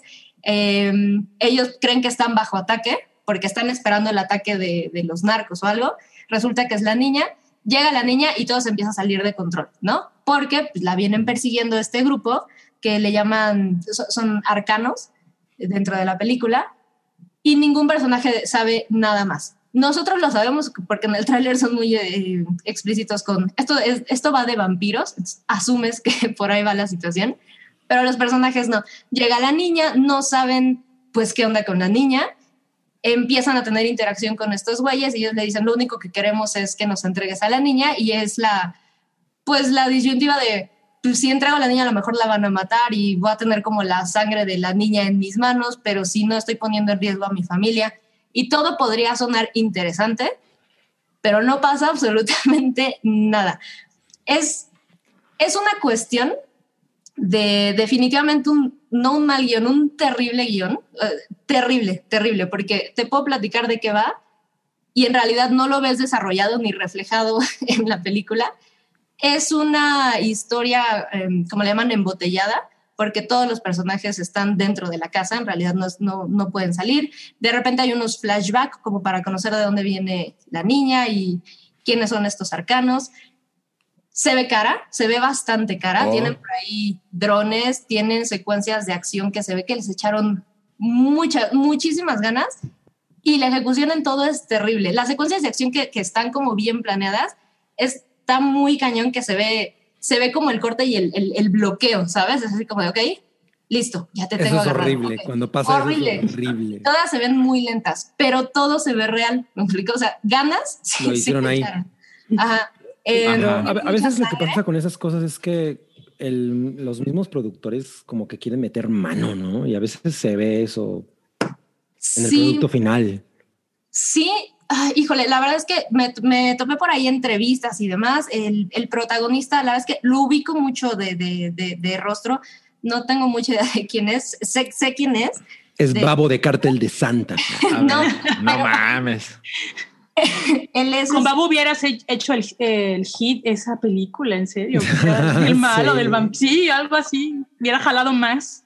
Ese güey que es el protagonista, él es el encargado de las coreografías porque se supone que además de ser actor, él trabaja como en producciones mexicanas como coreógrafo de, de peleas y demás y se supone Ah, que de espadas.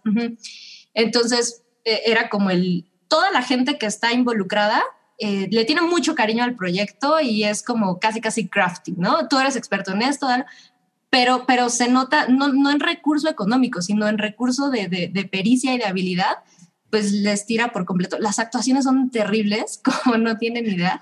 Eh, los diálogos entre los personajes es, es muy cagado, como es, el güey es ultramillonario, ¿no? El protagonista. Y estos otros dos amigos que, que conoce de la niñez, que son del, del mundo del cártel al que pertenece, pues son gente como de rancho, ¿no? Te lo pintan, traen su sombrerito y, y se ve que llevan toda la vida en el narco.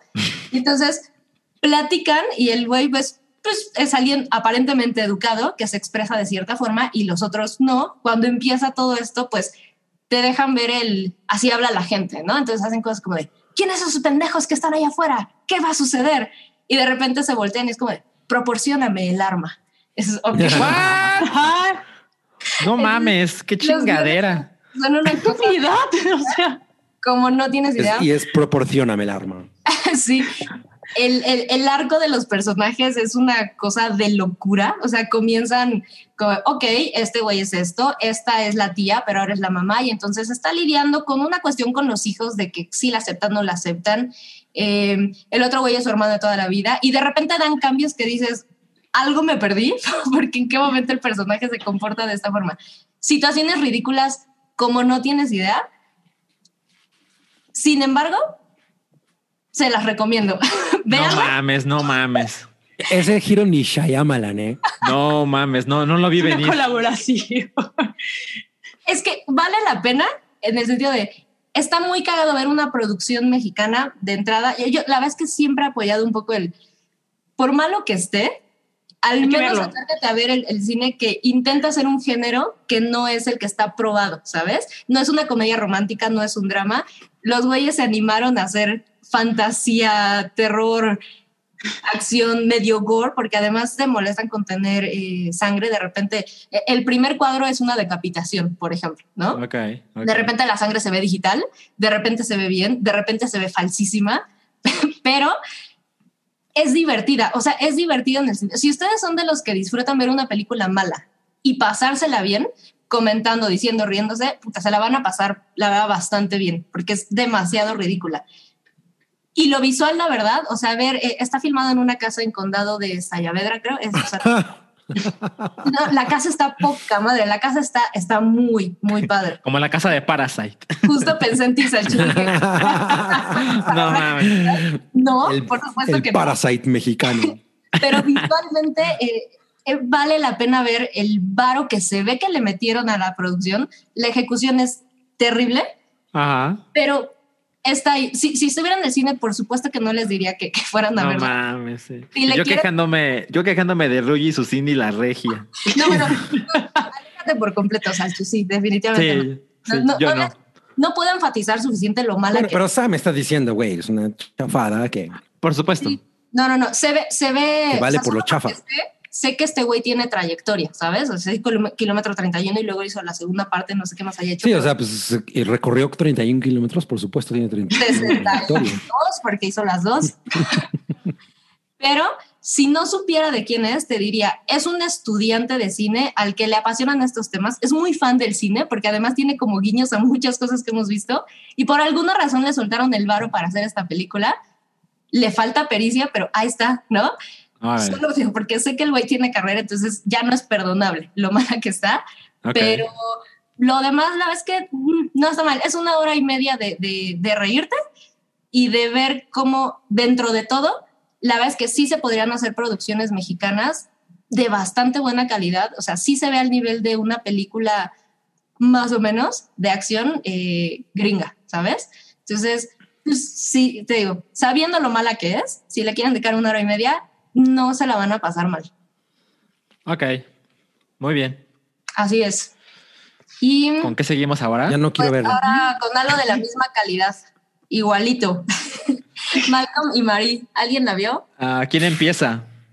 Yo no, por vi. favor, ustedes, porque yo los voy a contradecir, estoy muy seguro. No, no, yo, yo- yo- bueno, em- empiezo yo. Este es una chingadera. Eh, es una película que se estrenó, me parece que el 5 de febrero en Netflix, Ajá. protagonizada por Zendaya. Me encanta cuando entrevistan a los gringos porque dicen aquí sale Zendaya. Sale Zendaya. eh, en- el otro protagonista, el hombre es John David Washington, que es famoso por ser el hijo de Denzel Washington y, Y por protagonizar Tenet. Ajá. No, La Y- película de la que ya nadie habla. Ay, cabrón. La mejor Y- película del mundo de la que nadie habla. Eh, me distraes. Y, la razón por la que yo la vi es que es dirigida y escrita por Sam Levinson, creador de Euphoria, eh, director también de Assassination Nation, y, y que ya hemos hablado bastantes veces de él, que pues a- nos gusta mucho su enorme talento, ¿no? Yo Entonces amo. dije, ok, eh, no estoy seguro de que sea un, una- un tema interesante para mí, pero si lo hace este señor, estoy ahí, ¿no? La verdad es que la pude ver hasta ayer porque tenía muchas ganas de platicarla. Las reseñas, como dije la semana pasada, han sido espantosas, ¿no? Y les, va- les voy a contar cómo me fue. La empiezo a ver y traté de, de purificar mi alma y decir, ok, las reseñas son muy malas, pero intenta, intenta solo ver la película, ¿no?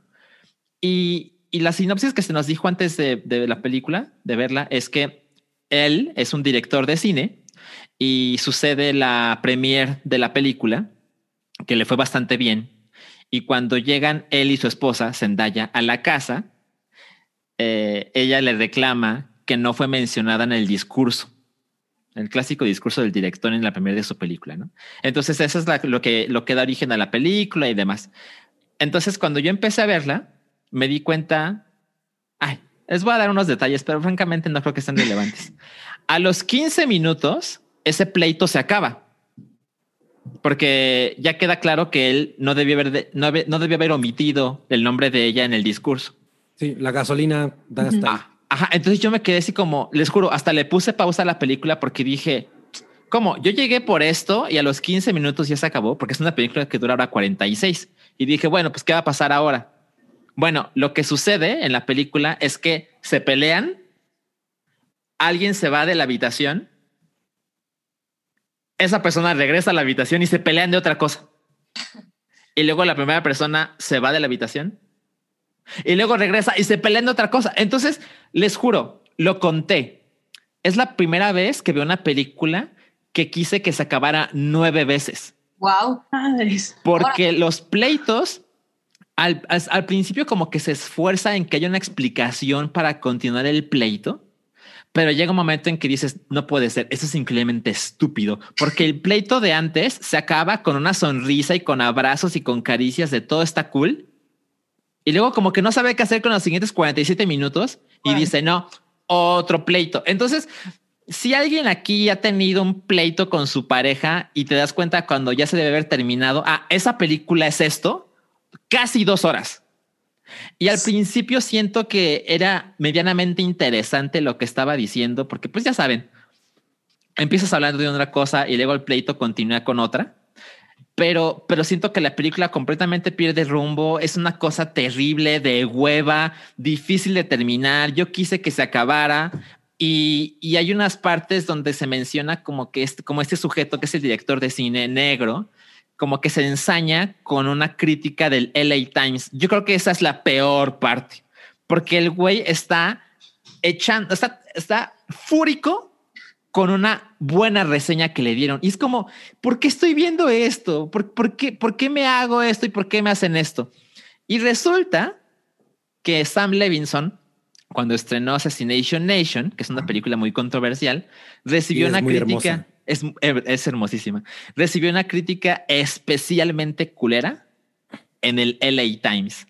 Entonces, cuando conectas estas cosas, dices, ay, ay, no sé, como que este güey ya no tenía mucho que decir. eh, Se está proyectando en este personaje, que es un director, que es un hombre. En fin, definitivamente se la pueden ahorrar. Fue una Wow. pesadilla ver la película. Eh, ¿Ustedes qué dicen? Le toca a Ok. Nuru porque yo los voy a contradecir. Ok.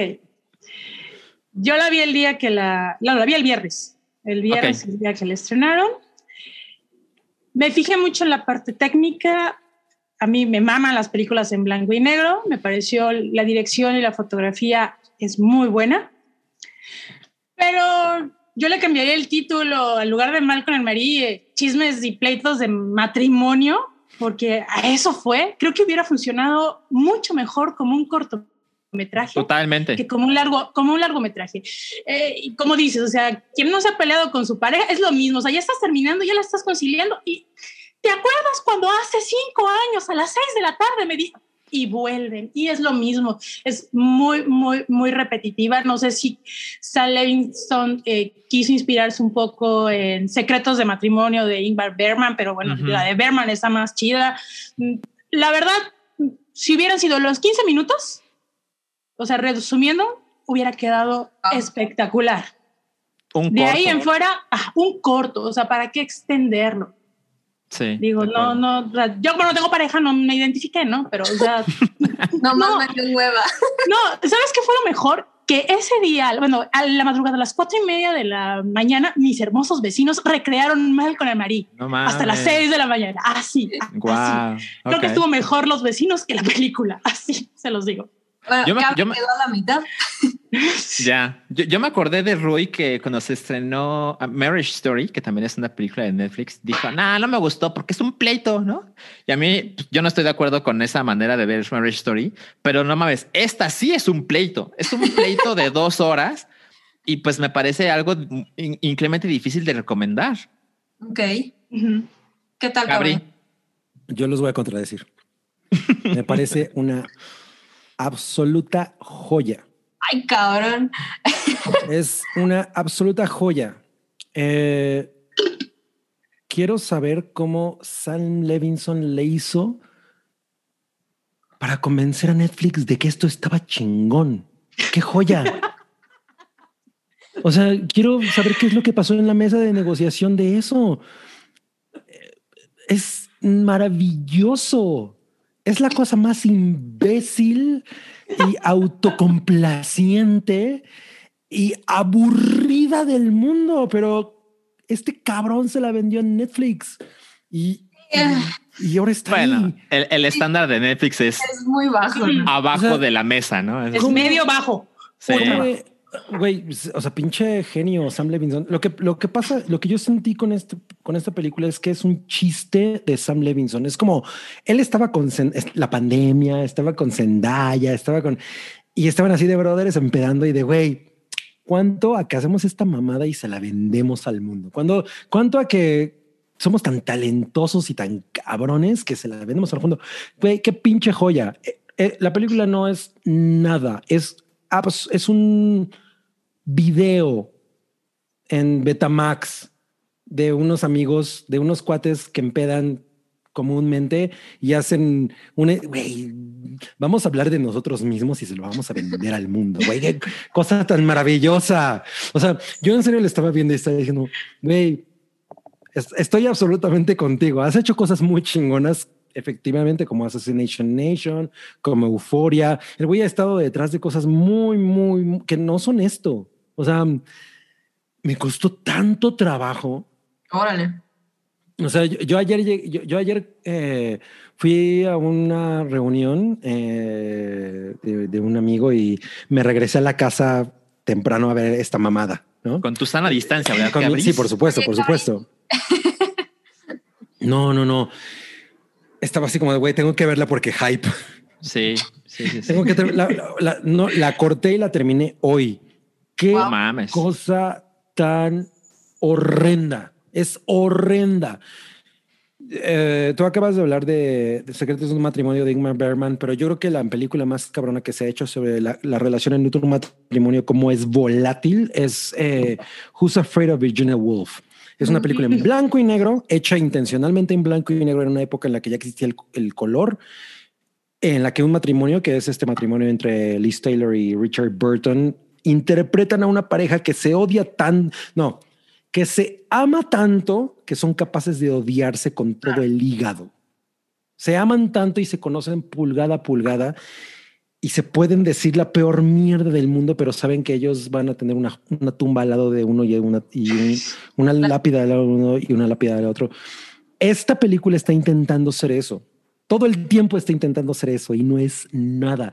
Qué Es- triste. Ajá, es como, es, es como, es como alguien que dice, güey, yo soy un chingón. Yo soy un chingón y les tengo, y le tengo que decir al mundo que es un chingón. Entonces, se trata de algo que a ti como audiencia simplemente no te interesa. A mí no me interesó la discusión. Cuando Totalmente. empezó, o sea, yo dije, ok, y, y justo lo que tú decías, Alchi, nos vendió una cosa que no es al final. Eso se acaba en los primeros 20 minutos. Esa discusión y es una gran discusión de me, de- me dejaste fuera de tu discurso y eso lo puede, lo puede, es como decir en una cena de Navidad, brindo por mi mamá y mi, el güey que me huele a los zapatos y El, te el- el del Uber que me trajo. Y te olvidas de mencionar a tu esposa con quien has vivido 10 años, ¿no? O sea, Sí, pues, claro. evidentemente eso se presta una discusión. Y a mí me, me recordó muy, cuando, cuando hablamos de, de que se iba a estrenar, me recordó mucho a la primera, a la conversación de Ice White Shot entre Nicole Kidman y Tom Cruise, que también eran un matrimonio en ese momento y que no dura nada, pero esa es la, de- la discusión que desata Ice White Shot. Y es una discusión tan hiriente y tan puntual, pero es el guion de esta, de esta película no para, no para. Nadie habla así. Nadie habla así. No hay nadie que tenga en, en ese registro en la mente de le voy a decir a esta persona estas. ah, No, o sea, no mames, no. No, no mames, eso no existe. Cuando, cuando yo, John David Washington sale de la casa y se pone a aventar puñetazos al aire, Mm. yo estaba así de ¿a ¿Por qué quién está se le ocurre? esto? ¿Qué Sí, es esto?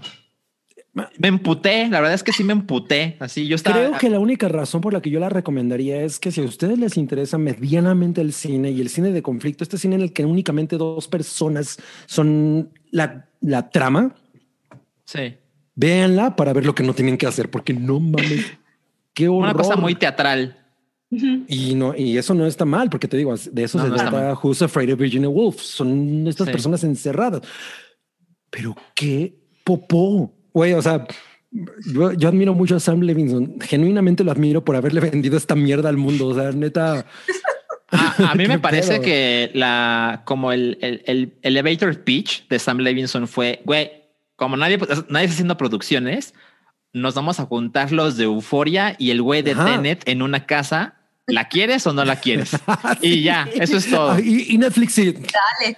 ¿Cuánto quieres? Totalmente. Aquí está el cheque en ceros, a ver, el cheque en blanco. Sí. Ponle tú los ceros que quieras. Sí, Jeff. Bezos tiene el dinero. Bueno, pues va, va muy ad hoc con, con las reseñas que tenía, ¿no? Eh, Mm. Sí, Yo, yo, yo estaba dispuesto a. Ayer la vi calmado, como güey, todo, todo, todo. Estoy muy dispuesto a. a- no, no, no, no, no. El episodio de Jules de, de estos dos episodios de Euforia, no mames. O sea, yo estaba impactado con lo hermoso que es ese episodio. Es hermoso. Es una de las cosas más bellas que he visto en lo que va de 2021. Esto es eh, algo Sí, que eh. quiero aventar a la calle y no volver a hablar de ello. es, es difícil creer que es del mismo sujeto. Totalmente, totalmente. qué es como. Four Rooms para Quentin Tarantino. sí, exacto. No, no, no, aquí no pasó nada. Espérate. No, la sí, güey, totalmente, totalmente. Qué lástima. Oye, Cabri, te dijeron por ahí que eh, si a nadie más le parecía que estaba reseñando como Horacio Villalobos. No le gusta Cabri. A la, a la gente le gusta relacionarme con Horacio de Villalobos. Está bien. Eh. ¿Es común? ¿Te pasa? Sí, no, los dos ahora usamos lentes. no sé. claro. claro. Ya, ya para... Alguien me, alguien me puso, se pintan las uñas. Yo me he pintado las uñas, perdón. Ah, bueno, obvio. Eh, para terminar con esta sección, porque eh, no era en serio, pero sí nos gustaba. Sí. Salchi y Cabri vieron Dick Johnson is Dead. Mm. Es una película. ¿Es película? Eso sí, Es una película. Es un documental. Sí. Quiero, Eh, quiero que Salchi hable antes de eso porque yo la vi hace mucho. Y Sí, me, se ac- me acabo- estrenó- me acordé porque tú la mencionaste. se estrenó hace varias semanas en Netflix y eh, en ese mundo de cuáles son eh, las, las mejores películas y documentales y películas extranjeras del año, en- como en los premios que se han dado en, en estas semanas. eh, Dick Johnson is Dead es uno de los que he visto más mencionados en la categoría de documental y es uno que produce, produjo Netflix. Y la verdad es que incluso el póster es muy llamativo, que creo Sí. que captura mucho el espíritu de la, del El amarillo. documental. Ajá, exacto. Es que hay varios, pero bien ahí. me gusta mucho. Ajá, exacto. El amarillo con los huesitos. Mm. A ver si Toby lo pone al rato. Este, entonces, este documental, la verdad es que estaba en mi radar, pero no, no lo había podido ver. Y como la semana pasada les conté de Time, que es ese documental que también ha sido muy premiado, dije, bueno, creo que debería haber este, que es como, como el gran rival en estos circuitos, ¿no? Como a ver cuál se lleva el Oscar, etcétera. Entonces, eh, la verdad es que no tenía una gran idea de la sinopsis del, del documental, pero es, es realmente sencillo.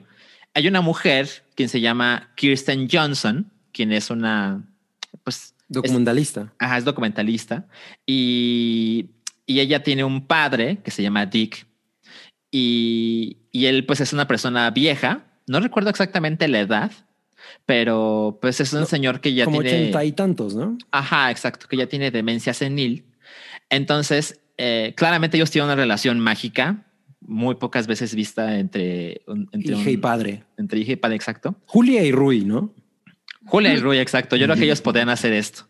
Y, y básicamente ella le propone a su papá, ¿por qué no hacemos una película de tus últimos días antes de la muerte?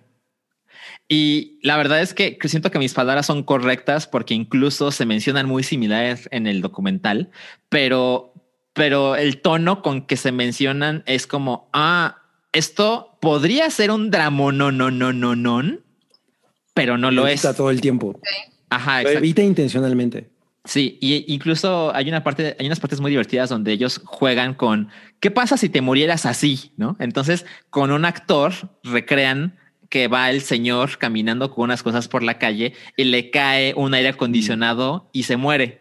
Y está Dick Johnson con su hija viendo al actor vestido como él, fingiendo su muerte. Y, y el güey, es- él, él es una persona súper adorable. Él es súper carismático Cabrón. y él es un psiquiatra. Uh, Entonces, él por su trabajo con los pacientes que ha tenido, evidentemente, hablar de la muerte es un tema que se le facilita. Claro. Lo pongo entre comillas porque dudo que sea un tema alguna vez fácil, pero definitivamente sabe lo que hay que hacer, ¿no? Y sabe cuando la gente se va a morir. Y por ejemplo, su, su esposa está muerta, la, la madre de, de Kirsten. Entonces, claramente es un tema de comunicación entre ellos.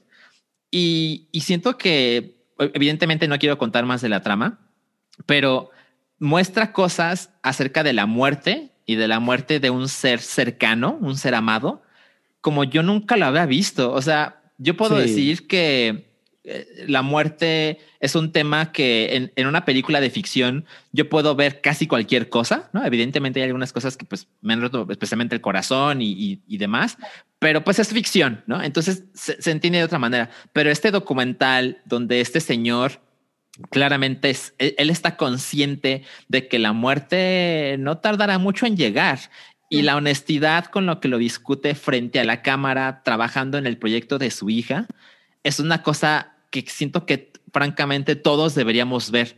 Eh, yo, yo sé que pues, también por lo que está pasando en el planeta, de repente todos hemos, bueno, todos los que tienen a sus padres vivos han tenido el, Ay, no quiero que mis papás sufran, quiero ponerlos para que les reciban la vacuna y seguramente se han imaginado qué pasaría ante el escenario de la muerte de sus padres. Siento que este documental es para verlo con tus papás porque el modo en que se habla de estos temas que tanta gente evita es maravilloso, es muy digno de verse, hasta, hasta puedo decir que es divertido y, y te manipula el corazón de una manera muy chingona. qué padre. Véanla, Suena increíble. Lo es. Yo, yo lo que lo único que puedo añadir a lo que dijo Salchi es que yo no me sentí tan tocado por el documental. Y probablemente no es culpa del documental, es un poco más culpa de cómo yo soy cínico frente a ese tipo de cosas. Eh, yo no es que estuviera esperando que el documental fuera muy excesivamente dramático, pero siento que la filosofía sobre el temor o no temor frente a la muerte que te plantea no termina de cuajar, pero en realidad es muy hermoso porque el, el, el padre, el, el protagonista principal es una persona adorable. Es como, es como este tipo de persona que tú dices, güey, me gustaría que mi papá fuera así. Porque Mm. yo- Sí. probablemente, probablemente eso viene de que, y, y, y, y- y- y aquí voy a, voy a meter, tengo que meter a huevo mi, mi, mi pedo personal. Mi papá es una persona inmensamente nihilista. Ok. Entonces, yo sé perfecto que mi papá no es la persona que retrata el documental, ¿no? El- o, o sea, alguien a quien le digan, oye, yo voy a simular tu muerte unas cinco veces. No, no, mi papá, me, yo le digo eso y, y, y- y- y me orina la cara, ¿no? O sea, es, Wow. un, es un documental muy hermoso. Sobre todo hay un momento en el que en serio él... eh, eh, hay muchos momentos en, lo- en los que simula su muerte, pero hay un momento en especial en el que tú estás convencido de que se acaba de morir. Sí, Y no mames eso. sí. No mames, qué, qué cosa tan hermosa. O sea, ese momento, en ese momento yo me quebré. O sea, no me quebré en todo el documental, pero en ese momento en especial sí dije, ah, si yo, si, ah, ah, si yo supiera que tengo seis meses de vida, me gustaría que mi hija me propusiera algo como esto, ¿sabes? O sea, porque Claro. trasciendes, porque pues el señor ya se murió. Sí, además, O sea, él, él- dice que Tú entras al en documental sabiendo que él ya se murió, ¿no? Entonces, la- la- el, el documental es una historia de trascendencia. Sí. Y eso- Voy a correr a verla, ¿eh? Me- voy a decir una pendejada, pero y a lo mejor ustedes no están conscientes de esto, pero ustedes ubican la cruz esta enorme que está en Acapulco, en la bahía. Hay una cruz muy grande, blanca. No, nunca he ido a Acapulco. Ah, Jamás. bueno. ¿En- ¿Nunca has ido a Acapulco? No, los tapatíos no vamos a Acapulco. Bueno, hay, hay- hay una, hay una cruz muy grande, blanca, en la, ca- en la que se ve desde toda la bahía. Y yo desde niño crecí con la historia de que esa es una tumba que la persona que y pinche ego, ¿no? De voy a poner en una cruz en mi tumba que se vea desde toda la bahía. Desde el espacio. Ajá, me- exacto. Me recordó eso cuando yo estaba. Esa sensación que a mí me daba como de la esa cruz y yo tenemos una relación como de la muerte de te respeto, tú me respetas. yo no voy a cuando yo me muera, yo no puedo hacer una cruz como de 46 metros, pero y, y esto es exactamente lo mismo, pero en documental. Ok. Ok. Ah, está, está en Netflix, ¿verdad? Sí, Sí, es de Netflix, sí. Oye, Cabri, dime, ¿no Timoa. nos quieres platicar de, de De un que anda por ahí tuyo? El pack. Ya, ya se filtró el pack Se del filtró No el me pack del digan Cabri. esto. No, lo peor es que sí, seguramente ya se filtró mi pack, pero hay un pack de seis chelas, el Cabri Pack especial, la, la, la, la, la, la, que pues es una cerveza que se llama Rosel. ¿Por qué? Por- a ver, ¿por qué yo ahorita me llamo eh, Odal? Olda, Odal. Oda. Olda. Ódale. Ol- Olda, no es por viejo, es porque esta cerveza es una cosa muy especial que viene de la República Checa. República Checa, creadores de castillos, el, el castillo de Praga, que pues está en la ciudad de Praga, ¿no? Eh, son... Eso creo. Sí, son como los que re- como reinstalaron la, el fanatismo por la absenta y como muchas cosas, pero no, lo más Ok. chingón que tiene República Checa son las chelas. Y entonces, eh, Cosel es una cerveza muy famosa en República Checa y tiene un sabor delicioso que data de 1874, como unos 111 años antes de que yo naciera. Aso. Y la imagen del logro de la del logo, no del logro, pero también del logro, porque es un logro tener una imagen de la cabra. Pero la cabra fue un regalo de un pintor francés al fundador de la cervecería que se llama Velké Popovice, que Popovice Ah. me suena a Popovicio, por haberle dado comida y refugio. El nombre de la cabra es, adivinen cuál es el nombre de la cabra. Pues yo creo que Olda, ¿no? Olda. Ah, Olda. ¿Cómo lo hizo? ¿Cómo lo hizo? Oh. Entonces, esta cerveza amarilla es una cerveza lager, la que está del lado izquierdo, que resalta por sus notas a malta y una esencia a lúpulos muy aromáticos, pero balanceados. la segunda, la café, es una cerveza oscura, muy suave, casi, casi, casi como David Washington, el güey de Tenet, que es como oscuro y suave. No mames. Darkness. No. Te van a una acentuación en sabores caramelo y un tostado ligero.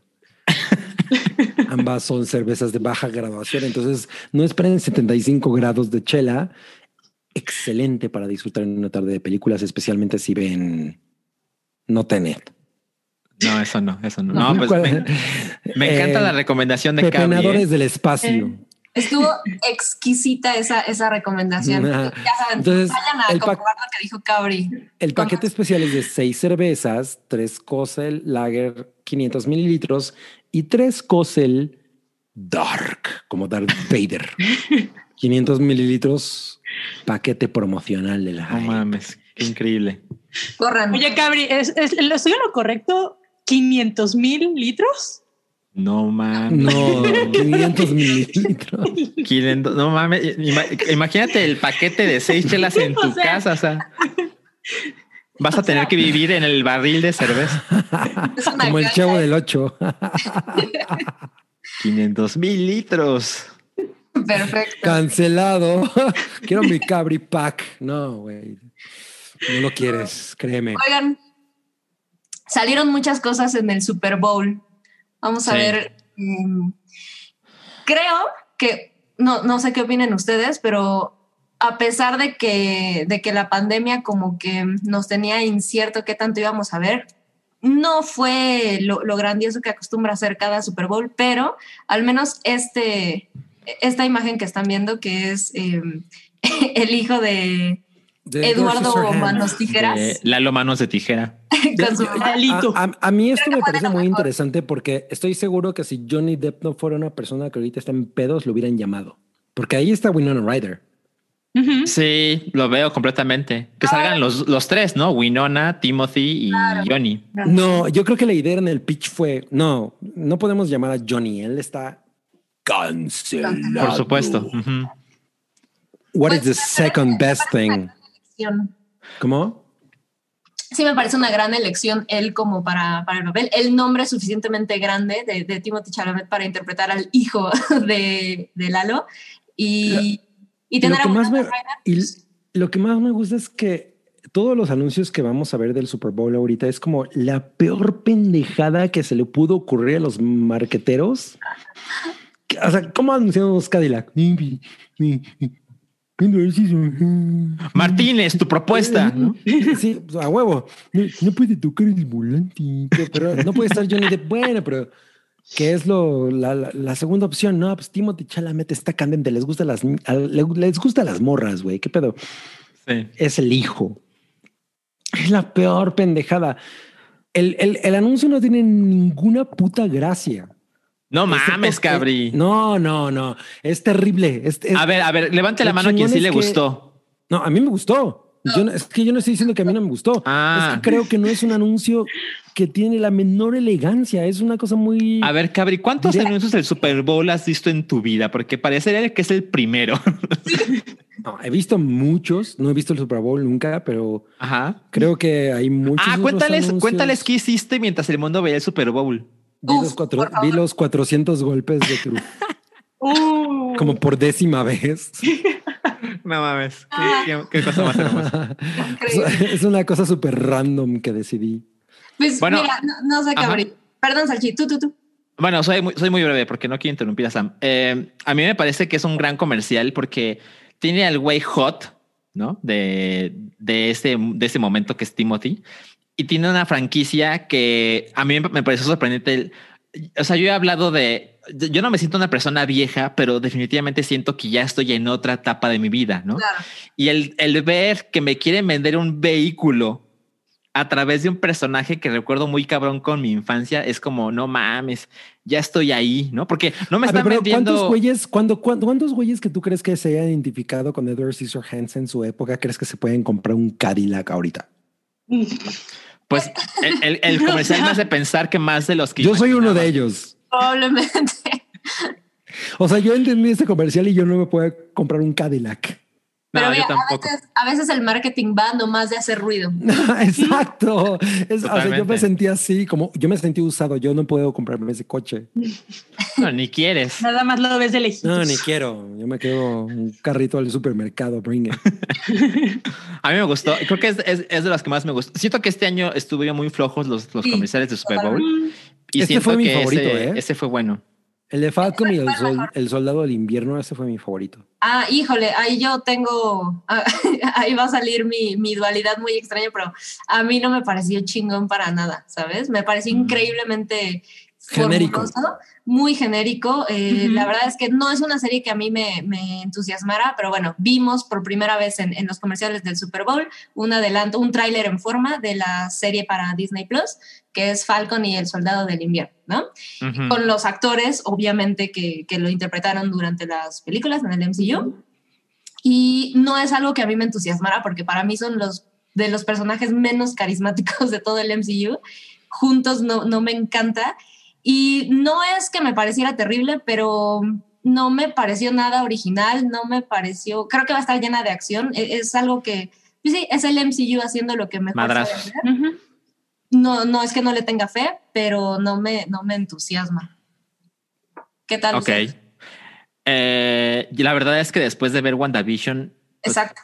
se ha renovado mi fe por el MCU, pero definitivamente esto se ve más formulaico porque pues son madrazos.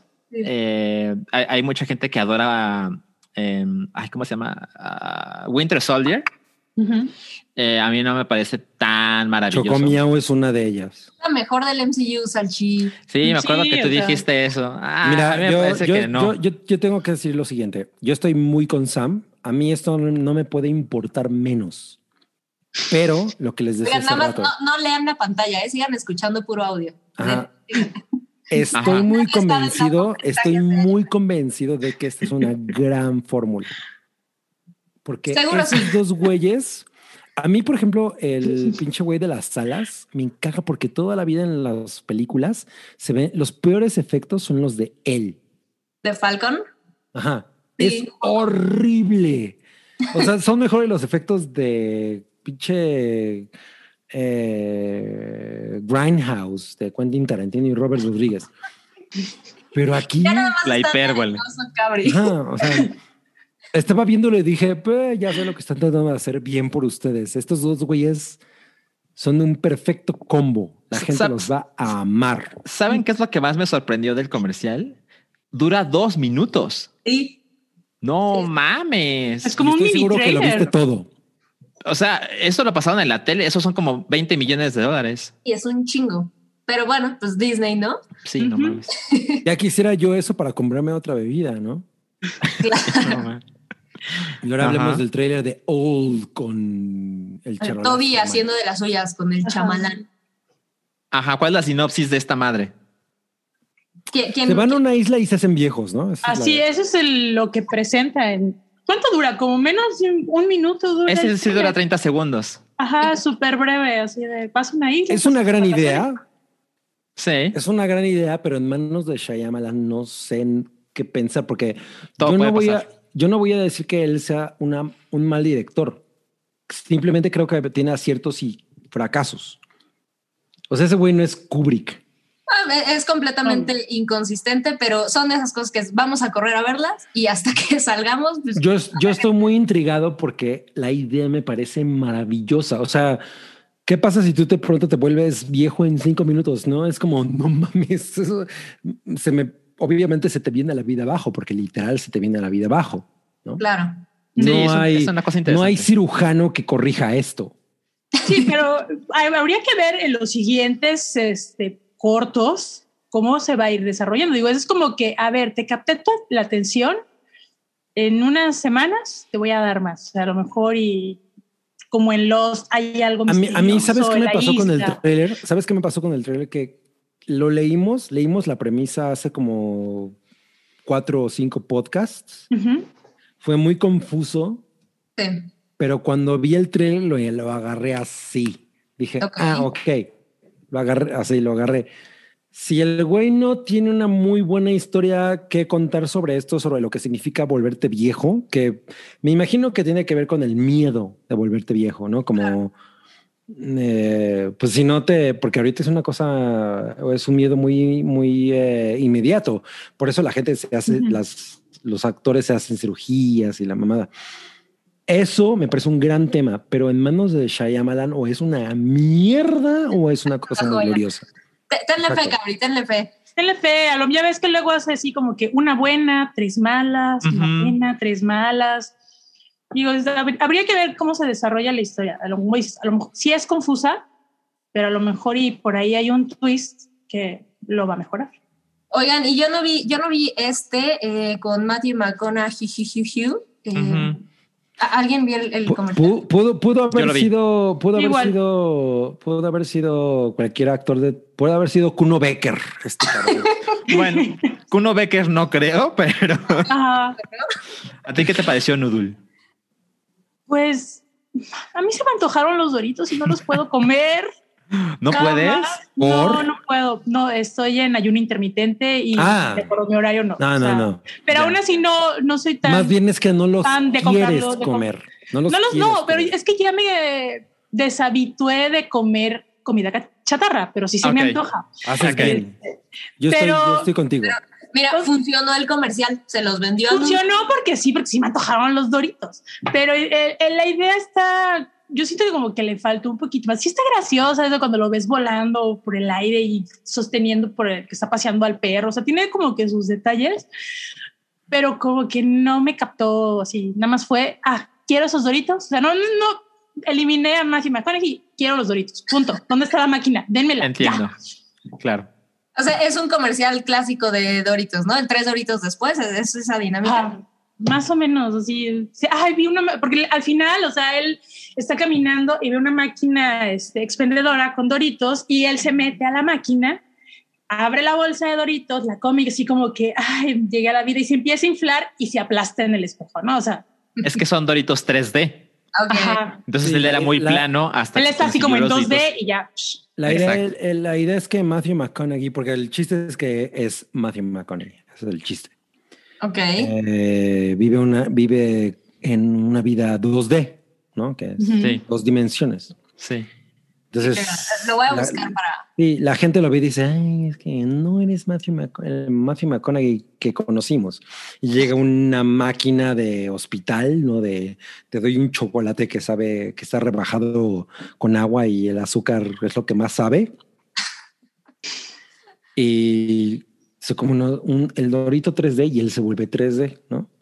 Así es. Yo creo que los Doritos 3D no son tan fascinantes como los Doritos normales. La, No, bueno. la verdad es que los 3D son mis Doritos favoritos. ¿En serio? Qué polémico. ¿Por? Ah, Pero La no es una cosa del polémica. sabor, no es una cosa del sabor, es una cosa de la sensación. Ah, no sé cómo describirlo, pero Porque saben igual. No, no, no, no, son- saben igual, no saben igual. Sí. Es como los No. chetos gringos y mexicanos, no saben igual. Punto. Ah, Oigan. nunca he probado los gringos, ¿eh?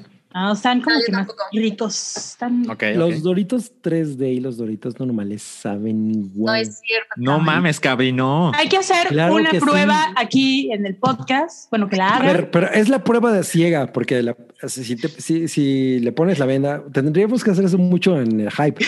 Ponle la venda y que, diferen, y que, defen- y que diferencie. di- Pero es muy fácil saber con tus manitas cuál estás agarrando. Ah, no, pero que alguien te la ponga en la boquita, si ya no sabes. Ven, voten, voten ahí en, en el chat. Sí, Sí, ¿saben? ¿eh? El, el nuevo pleito estúpido del hype. Oye, tenemos un montón de Yo- y yo soy el güey que tiene un Dr. Pepper Light y un Dr. Pepper Cherry. Doctor, Che- este, Dr. Pepper Cherry. Ahí. Lo máximo el Dr. Pepper Es lo Cherry. máximo. Sí. Además, se sentir muy No sé culpable. si- No sé si estoy pronunciando bien ese nombre, pero es Eric Fillmore. Fillmore. Fillmore. Dice, super chat para que Sam se embriague de poder forever. Puedo quedarme que superchats. y, y también Ok. de poder. Mira, creo que esto va a durar como tres horas. no creo regresar. Dice Mr. Metro. No sueltes a Rui ahí. Tú sigue. Saludos, eh, de TJ, De Tijuana. Tijuana, supongo. ¿Alguna serie que recomienden? Community, ya, no, no va a recomendar más. Ven Community. Solo para hacer una soft queja, Toby sigue sin subir el audio del Café Siwis. Les mando besos a todos. Ok. Ah, Toby que está ahí, Ah. pon atención. Pero ¿dónde? Eh, yo creo que se refiere del Patreon, porque pues es Siwis. Ujú. O sea, se subió el video, pero no el audio. Ok. Oigan, y no sé si están viendo en pantalla, quienes estén eh, viendo al señor fin de semana, porque aquí viene la discusión, el medio tiempo del Super Bowl. Ajá. ¿Qué les pareció? Yo lo No, vi pues, hace Cabri, Cabri lo vi en YouTube, ¿no? rato. Ujú. Ok. Yo ¿Qué vi en dices? vivo. Yo les puedo decir algo. Yo no veo Super Bowls, pero me pareció muy mediocre. A mí también me pareció muy, muy mediocre. Yo creo que yo creo que tenía una oportunidad muy única y The Weeknd a mí a mí él como artista me parece un güey muy chingón, pero no creo que sea un cabrón capaz de soportar un, acto. O sea, The Weeknd es una persona muy unidimensional ¿Mm? y necesitaba más personas a su alrededor para ser muy... Y, uh, si tienes esta cosa de, güey, no tenemos personas en, las, en, en el estadio, bla, bla, bla, bla, bla, tienes que hacer una cosa que sea absolutamente única. Y él no lo hizo. Estuvo muy bonito. Cuando, cuando empezó el pedo de Pepsi y el escenario que se iba construyendo, prometedor. yo dije, ah, eso está padre, pero al final es una cosa que a la gente se le va a olvidar totalmente. O sea, creo que hubiera sido más chingón que fuera terrible a que fuera mediocre. ¿Tú lo es viste lo que acabó haciendo. Sí, sí, de acuerdo. ¿Lo viste en vivo, Noodle? Sí, sí, yo lo vi en vivo. Yo soy muy fan de The Weeknd. La presentación se me hizo breve, así cuando terminé yo, ¿what? ¿Ya es todo? ¿Qué Mm. pedo? Ujú. Eh, no es que haya estado espectacular, me pareció que fue un show para streaming, estuvo muy bien. La música de The Weeknd es muy chida, pero siento que la selección de o sea, las canciones que él seleccionó fueron totalmente PG-13. O sea, no creo que el a tele abierta hubiera cantado no, pero, tríos de presión, pero la NFL, la NFL no se va a arriesgar a hacer algo que no sea PG-13 después de lo de Janet Jackson, por eso escogieron a este cabrón. Sí, o sea, al final es una cosa de estrategia. Sí, o sea, a mí me pareció bien, tuvo pequeñas fallas en el audio.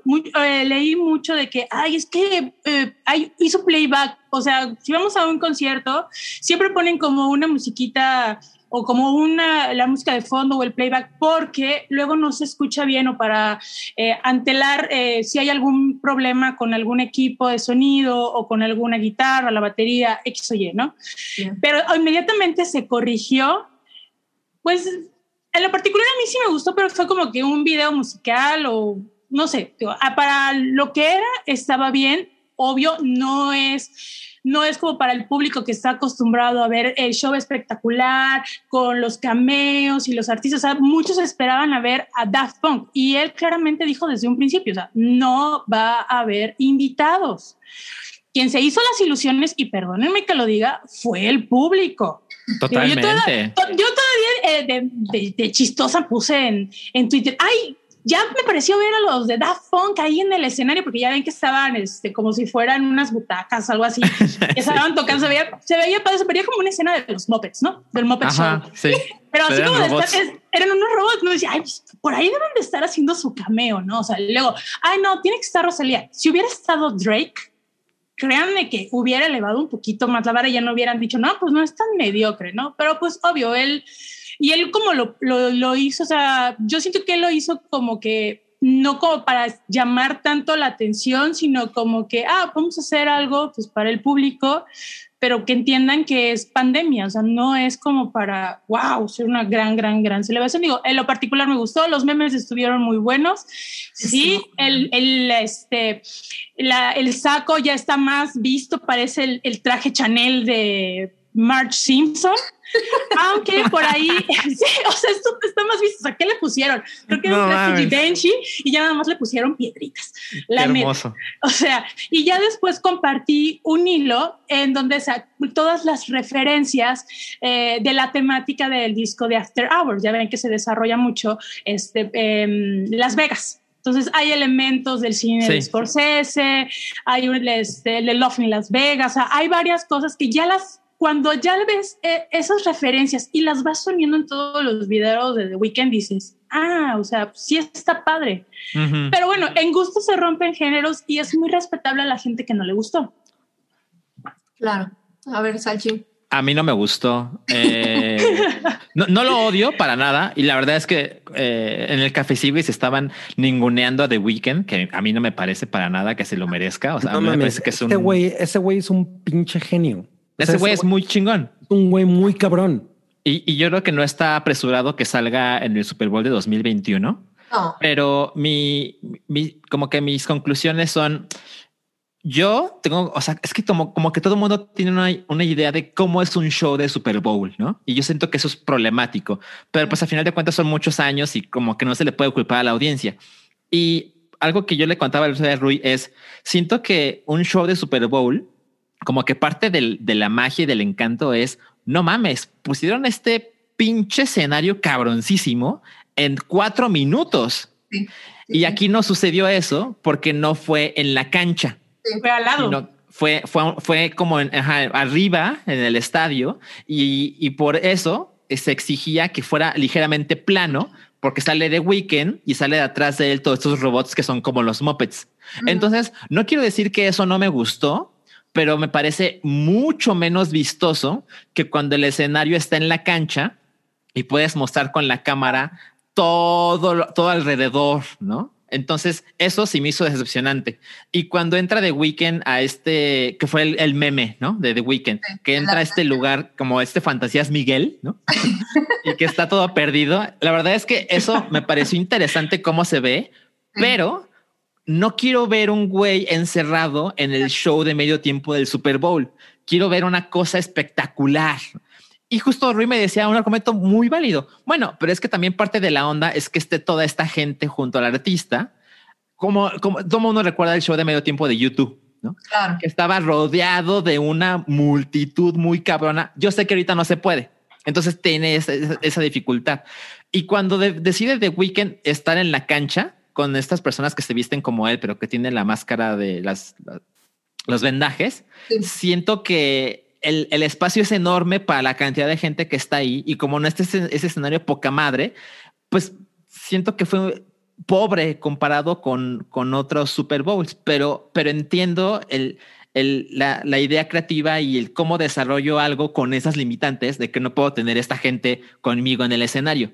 Entonces, como que lo intentó, lo aplaudo, pero siento que está de media tabla para abajo en el Super Bowl. Sí, totalmente. O sea, creo que jugó un poco, quisieron jugar con el tema de podemos usar las gradas porque no está lleno, Correcto. pero se sintió como un concierto de este güey. Ah, ah, si me preguntas, creo que jugó un poco el ego de no va a tener invitados. Es, pues, de eso es Eso, justo eso, eso que acabas de decir es absolutamente la sensación. Es como tú como fan ubicas perfectamente lo que él hace y eso es Exacto. lo que él hace, Sí. Pero como persona que estaba esperando un medio tiempo, Sí, no, quiso, quiso firmar por completo el, el medio tiempo, lo hizo muy suyo y pero seguro no él. Ah, O sea, lo peor es lo que vino atrás, porque estoy seguro que no fue él. No, todo pinta que fue él. yo pienso que sí fue él. Él, No, según eran porque había Él- unas él- él modificaciones llega- al él- reglamento. Él llega, él llega y le dice a la NFL, yo voy a hacer mi pedo. Sí, por supuesto. O sea, no, pero eh, yo sé que hay reglamentos cuando haces la presentación y creo que hubo, por lo mismo de la pandemia, hubo algunas modificaciones. Por eso fue así. A lo mejor ya estoy mal, pero realmente no sabemos qué fue lo que pasó o, o qué haya Claro. sucedido para que él dijera, ¿sabes qué? Ok, tú pones una parte y yo voy a poner otros 7 millones y lo voy a hacer así ya sao. El güey puso de su dinero. Sí, o sea, y es que todo, pues, no te gustó, pues aporta Pero, el dinero pero- para la próxima presentación y punto. Eres la NFL y, y no le dices al güey, "Eh, eh, no puedes tú solo con el show. A mí eso me parece muy intrigante porque yo no creo que The Weeknd sea un mal artista. Lo que pasa es que a mí me parece que este show no fue ni la mitad de lo que es ese güey. No, le quedó, le quedó grande el espectáculo, probablemente. El hecho de no tener invitados le, le pegó. No, porque no, efectivamente, sí, no, de él tiene las canciones. Sí, El- pero, El, el pero- disco es que el pedo de las 2020, eh, su, el dis- eh, su, eh, ese pinche disco es el disco de 2020. Ah, cuestionable, cuestionable. No, sí lo es, sí Va- lo es. Vamos a ver qué piensan en el, en el chat. A ver, O sea, yo- tenemos aquí no, un... no, y no es porque yo creo que ese es el mejor disco de 2020, es que yo creo que es el disco que todo mundo ubica como el disco de 2020. Entiendo. Sí, sí, sí, Pero, sí. pero creo que la NFL, o le- porque el negocio no es él, el negocio es la NFL. Y si ellos no le dan eh, el peso que tiene a ese show en este momento, este fue un momento clave para cambiar ese show. Y se lo dan solo a un güey. Me pareció mm, muy, muy, muy, muy extraño que, que hayan tomado esa decisión. Pues mira, el tiempo dirá cómo, cómo lo vamos a, Ah. percibir, a percibir más adelante. Yo mañana no me voy a acordar, lo acabo de ver hace rato. Oigan, tengo, tengo aquí un, un pendiente, dice Fernando R, que Ajá. puso 49 pesos. dice que Sam le cante un tiro a los de Token Podcast. A ver. Es- esas no son mis políticas, ¿eh? Yo, yo no tengo políticas bélicas. Con gusto para aprender, pero, pero no les voy a cantar un tiro. Alfonso. Robles dice, pone 20 pesos, dice hashtag 6 chelas. O sea, sí el hashtag, pero faltaron Te 30 faltaron pesitos 30, a Alfonso ponle Robles. otros 30, Alfonso. Eh, Mick SG, 30 pesos. Saludos a Noodle, el K-drama después del hype. ¿K-drama? Sí, ¿no? Sí, ah, es que estaba, les estaba platicando Claro. que estoy viendo un, un K-drama que se llama A la Casa de los Espíritus Malignos, que es, apenas lo estoy viendo, está dos, tres, pero es que me encantan los K-dramas porque se enfocan en la comida, ¿sí? ¿Ves cómo preparan el, el ramen y le ponen el jamoncito? Es como que quiero, pero aquí no hay restaurantes coreanos, entonces se me olvida. Ya. No, ah, en. Cancún.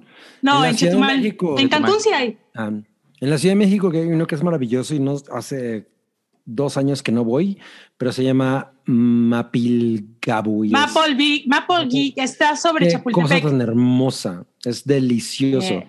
Es la esquina de Liverpool y Avenida Chapultepec. Es espectacular ese lugar. Siempre voy. La última vez que fui fue el año pasado. Fui con eh, alguien. Este, y muy rico. Ok. Con quien ya no estoy. Este, eh, lo que sigue, Sam, por favor. Eh, a ver, tenemos a Osby Jacob, dice, pone 50 pesos. Mira, hace así. Gracias. Ajá. Hashtag 6 chelas. Daniel López, 333. Madre. No nos, no nos pone texto. No, no César puso. Medina, 5 dólares canadienses. Eso creo, sí. Saludos a todos. No me queda, pero los veo mañana. Salchiminuto de su opinión de Under the Skin. Voy a dar Híjole. 15 segundos, Salchi. Ah, El mundo adora esa película. Yo no la adoro. yo no la, La- adoro, yo no la adoro. Tampoco. No, no, no. Eh, siento que se ve hermosa. Siento que una vez en muchos años Scarlett Johansson dijo, creo que puedo intentar Ah, cuál actuar. Y eso, eso me parece interesante. Por supuesto que la, la trama es interesante, pero yo vi que por todos lados el mundo la adoraba y yo no pude entrar en esa conversación. Yo la vi y no pienso volver.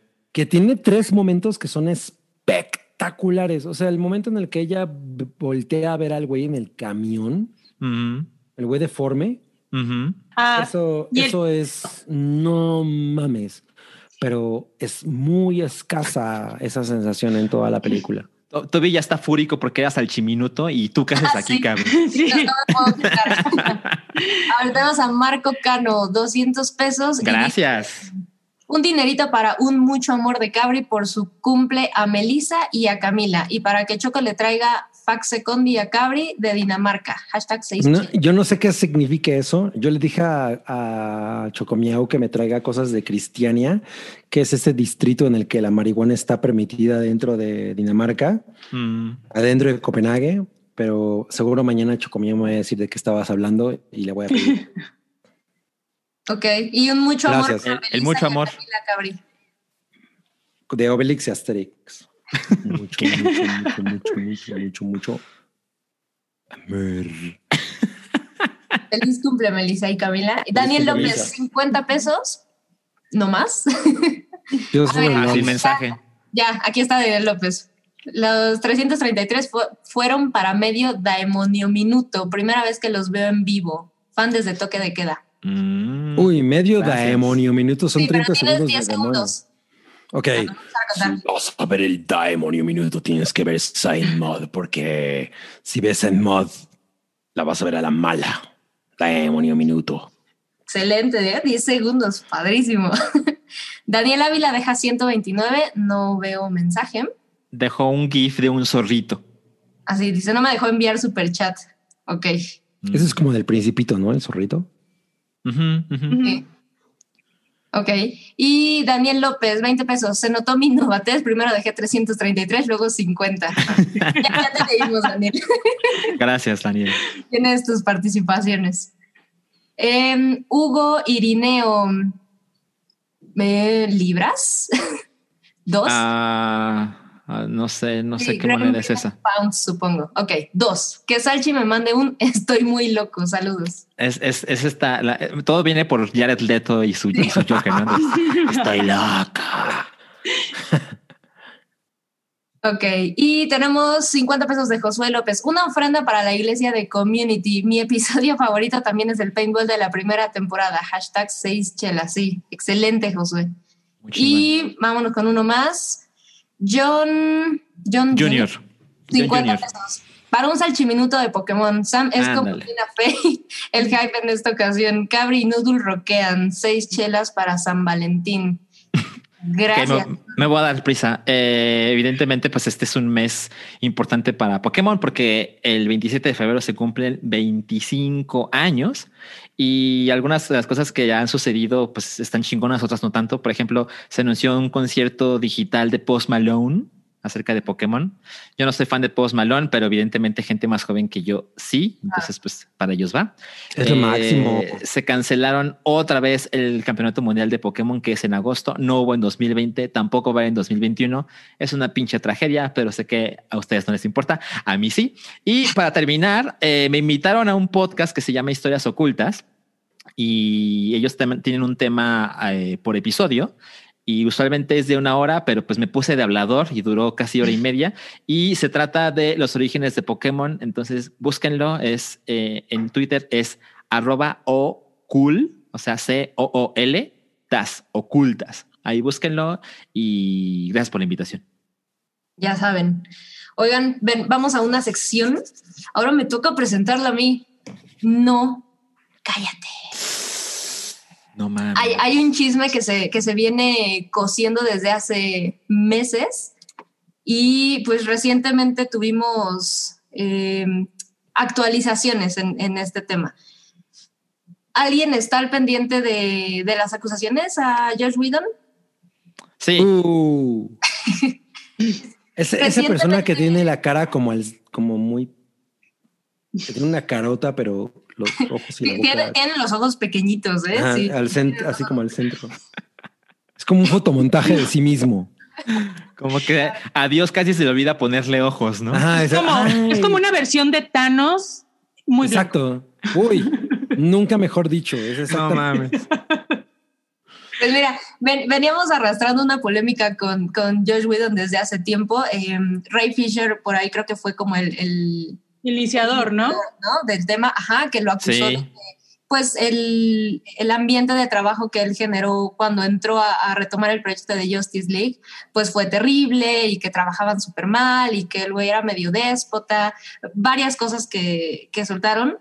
Y la verdad es que no pasó mucho, o sea, más allá de la opinión pública y, y de, bueno, ¿qué está pasando con, con Josh Whedon?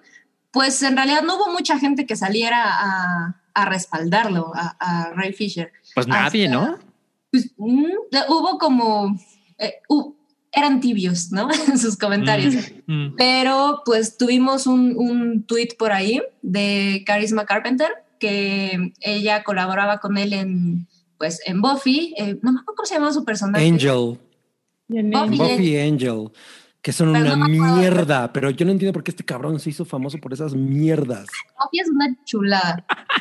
No te metas No, con no. Buffy, Cabri, ¿eh? La- o sea, la- ni siquiera la Buffy original está chida. No mames. Pero No, o sea, no. pueden, tener, pueden tener que es una cosa generacional. Ok, ok. Pero bueno, pues, ¿a- ¿alguien leyó la declaración de Carisma? Uf.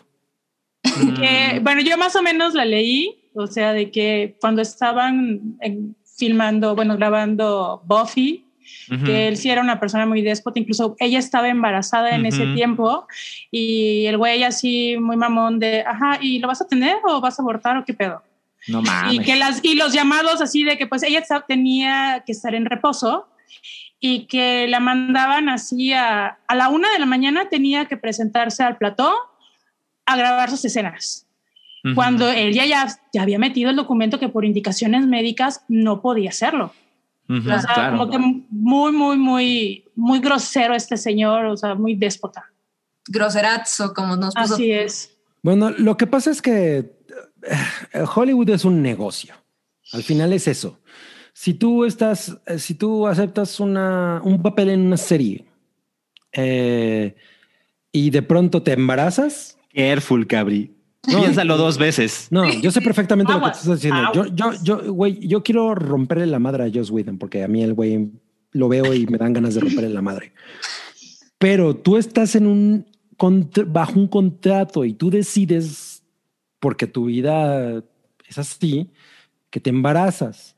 No puedes esperar que la gente con la que hiciste Sachi. contrato, no puedes esperar que la gente con la que hiciste el contrato, pues lo tome a bien, ¿no? O sea, güey, yo lo he visto muchas veces, lo he visto muchas veces antes. O sea, tú, tú, tú le dices a alguien, güey, estás sol cuando tú firmas un contrato con una empresa, te, te hacen ciertas preguntas y una de esas preguntas es, ¿tienes novio? Pues sí. Y ese es embarazarte en los próximos cinco años. Eso es una pregunta de contrato Pero, de hace 20 Pero- pero años. no fue una cláusula en ningún momento. O ¿Cuál- sea, cuál- ajá ¿Cuál, No es, cuál- cuál es tu postura, Cabri? O sea, ¿qué pendeja No. que se embarazó? No, no, pero Ujú. tampoco- O que no respetó el contrato. Joss Whedon es una mierda de persona, pero tú Ajá. estás como esta persona, Charisma Sí. Carpenter, Ujú. está en un negocio que es un negocio de explotación. Ok. Ok, O sea, eso, eso, no- eso tú- suena de la verga, ¿no? puedes- Lo es, güey. O sea, si tú, si, si, si tú eh, haces un con- haces un trato en una serie en la que hay invertidos millones de dólares y tú crees que tu decisión es más importante que esa serie, eso es No, una pero lo, lo, lo que ella quiere es que no, no filmara a la una de la mañana. Claro. O sea, si tienes una es indicación no médica. es posible. Eso no es, eso no es posible porque no A ver, es vamos, vamos a ponerlo así. Si no sé, tuve un accidente. espérame, espérame, A espérame. ver. Tú, pero han estado en, en una filmación en alguna vez en sus vidas. Sí. Si, si una, si a ti, te- si, si tú te cortas un dedo y no quieres ir a la filmación y tú eh, detienes el trabajo de otras 200 personas, Ajá. después de que firmaste un contrato, eso es una cosa complicada. Entonces, no puedes esperar que está, eres eh, parte de la producción de Joss Whedon y él te dijo, no, y yo no estoy diciendo que Carisma Carpenter no tiene derecho a embarazarse, pero el problema con esto es que ella también está jugando un juego complicado porque ella es famosa por eso. ¿A qué vas a decirnos? Pues sí, pero, o sea, vamos al punto. Ok, tiene el contrato, tiene que respetarlo si es una producción. Ahora imagínate que le da, no sé, un coma, un derrame cerebral. Eso es a muy diferente. Eso es No, muy pero diferente. Pero aún Eso es muy eh, diferente. No sabemos si su embarazo era de alto riesgo. O sea, a lo- se implica que sí por el, el estrés que le causaba la producción. Vamos, tú también tienes que respetar ciertas cosas. Si es cierto, estás en la Yo producción. estoy muy de acuerdo. La, la Pero cosa en la también hay hay gente mal que es muy en jodona. llamarla- A ver, a todos nos ha tocado, a todos nos ha que tocado no de lo que hable. Totalmente. Es a totalmente. todos, o sea, yo te puedo dar de experiencia, o sea, mi, mi trabajo antes era 24 horas, o sea, yo 11 de la noche iba a dormir y me hablaban por teléfono, oye, ¿puedes checarme lo de una consulta? Porque el paciente está ahorita en el hospital y quieren que lo atiendan. Oye, no tengo personal a esa hora ahí. ¿Cómo quieres que lo haga? O sea, lo resolvías como podías, pero son gente que es chingaquerito. Digo, o pero sea, es perdón, muy pero es que Pero el problema con aquí Sí, no, no, que- podemos, entender, como, como dice Nuzul, es de lo que se le está acusando a, a Whedon, que es hacía las cosas como complicadas aparentemente. no, la- yo creo el que las problema, hacía es, con el dolo. problema es cuando él te ataca en, en, el- en lo personal, cuando él te dice que estás gorda. Eso es una cosa completamente diferente. Yo creo que eso es lo que no podemos mezclar. Una cosa es lo que tú como, como empleado, porque cuando tú, por eso te digo, cuando yo entré a muchos trabajos en los que me hacían firm- firmar cosas como no, no vas a hacer esto, no vas a hacer, y yo, yo entendía, ok, por, esto es porque si yo eh, embarazo a una persona en el trabajo, me ligo a una persona en el trabajo, tengo un romance con una persona en el trabajo y me voy, a un hotel y le embarazo, eso es un problema para la empresa. Yo como individuo tengo que entender eso, pero en el momento en el que mi jefa llega y me dice, tú eres un, eres eres un gordo, porque eso es una cosa completamente diferente. Yo creo que aquí ambas partes están fallando. Ahora, Joss Whedon es evidente que es un culero porque él se mete con las personas en ad hominem.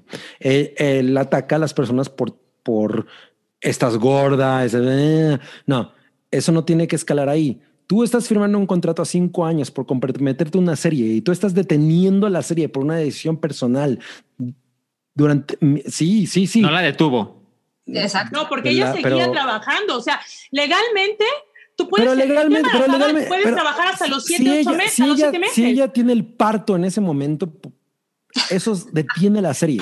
Pero no, nadie. pero es que si en ese momento ella tuviera un aborto ocasionado por el estrés de estar grabando a la una de la mañana, Totalmente, totalmente. Y eso O es una sea, decisión que... eh, no o más. sea, yo estoy seguro que si cualquiera de nosotros cuatro toma un trabajo de esa escala y nosotros sabemos lo importante que ese trabajo es para nosotros, tú no te puedes meter en ese tipo de problemas. Y yo no estoy diciendo que eso esté bien o mal, porque no es una cosa de que está bien o mal. Es que tú eres una inversión de millones de dólares. Yo Mejor no tomes estoy ese seguro. trabajo y ya. yo, yo estoy seguro de que el embarazo de una mujer le puede, puede desquiciar a su empleador, pero jamás voy a justificar que el empleador se empute y que la maltrate, ni Ese mucho es el menos. problema. ese Pero es yo el no problema. considero que yo puedo ver los problemas para la empresa, pero, pero no, pero me vale verga la empresa. O sea, si ella quiere tener un hijo, pues está en todo su puto derecho de tener un hijo cuando se le antoje. Yes. Pero eh, ahí no es donde está el problema. El problema está, por eso es por lo que yo creo que esto es complicado. El problema es que está en que Joss Whedon la atacó por, es- por estar embarazada.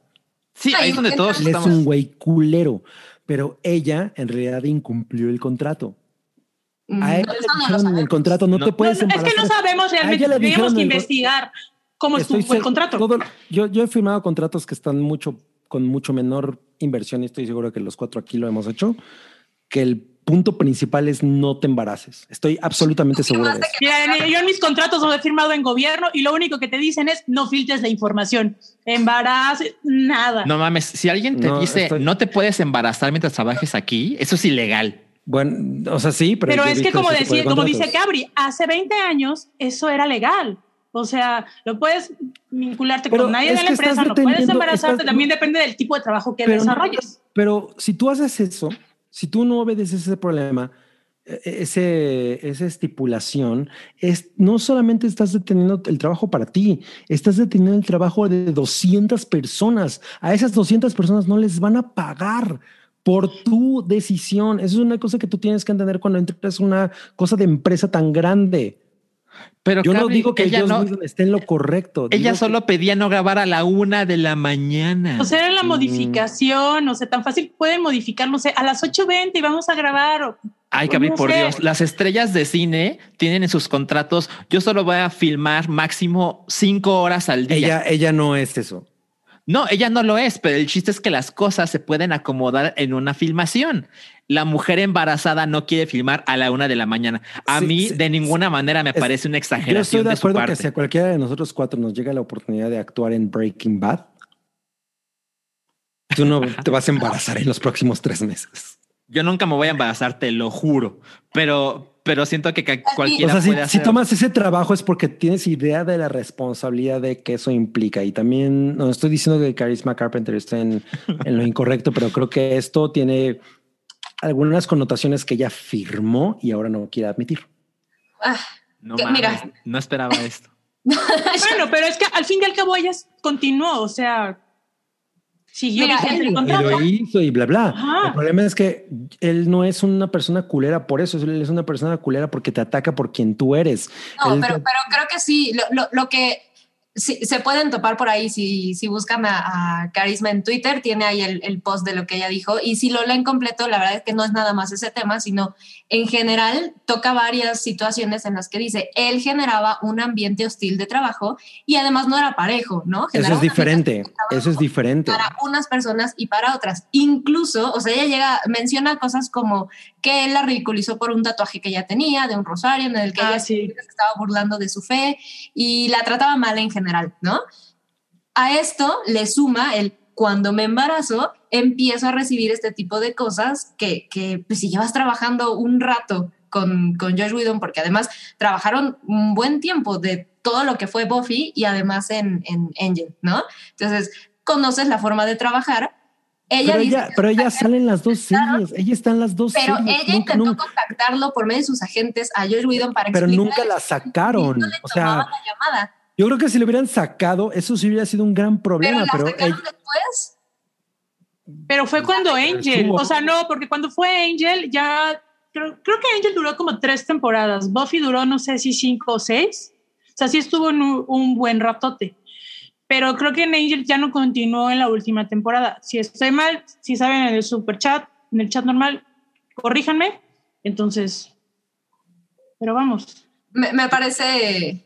¿Qué, qué vas a decir, Sachi? ¿Tú, y- qué y- has hecho? Que, que Cabri se metió en un problemón. Es que a No, pero, es que es una cosa de contrato. El problema con eso es, por, es si tú no te puedes meter en una cosa de esa escala y pensar que tú como individuo eres la única persona que toma decisiones porque tu decisión afecta a muchísima gente. Ok. Mm, Ve- veo completamente tu punto. O sea, ese es el problema. Vámonos. Pasemos al siguiente tema, por favor. Sí, ya. Hasta aquí. Ya, oigan, Continúa en Twitter. Tenemos otros, otro superchat. Está Cloud001, 50 pesos y dice un minuto para que nos actualice de la serie que ha estado protagonizando en estos días. Vecinos ruidosos. Yo sí extraño a Rodri el pervertido. No le voy a tomar el minuto. Bueno, ya les dije, armaron un relajo. Al siguiente día se pusieron más pedos. Era una peda de tres días. No, mi mamá todavía en buen pedo. Oiga, señora, ¿le puede bajar el volumen? No, es mi casa, yo sé en qué horas para no sé qué. Le dije, bueno, vamos a hablar a la policía. Pues háblale a la policía, yo me llevo con grupos delictivos. O sea, nos amenazó todavía la señora y en su peda les siguió al siguiente día y ya estuvieron calladitos, como si no, es la fecha de hoy, no hay ruido, no hay nada, no sé qué le dijeron, o- porque yo sé que legalmente puedo demandar a la persona que les está, quien les está rentando para que lo saque, pero yo sé que no están rentando, no están pagando nada, así que está muy grave, ya luego les voy a seguir contando, pero por Twitter, porque Sí, vamos sí, a seguir con el programa. Sí. Sergio Sánchez deja 99 pesos, hashtag 6 chelas y dice saludirijillos. Saludirijillos, vecinillo. Salud, dirijillos. Saludos. Saludos, Y saludos. vámonos a otro. No cállate. Hoy hay harto chisme, oigan. Ya me siento inventaneando. Sí. Em, pues Gina Carano, como, como dijo, Gina Carano se fue al Carano. No la vayas a defender, Cabri. Fue al carano, Híjole, creo que aquí yo voy a hacer la. la abogada del diablo.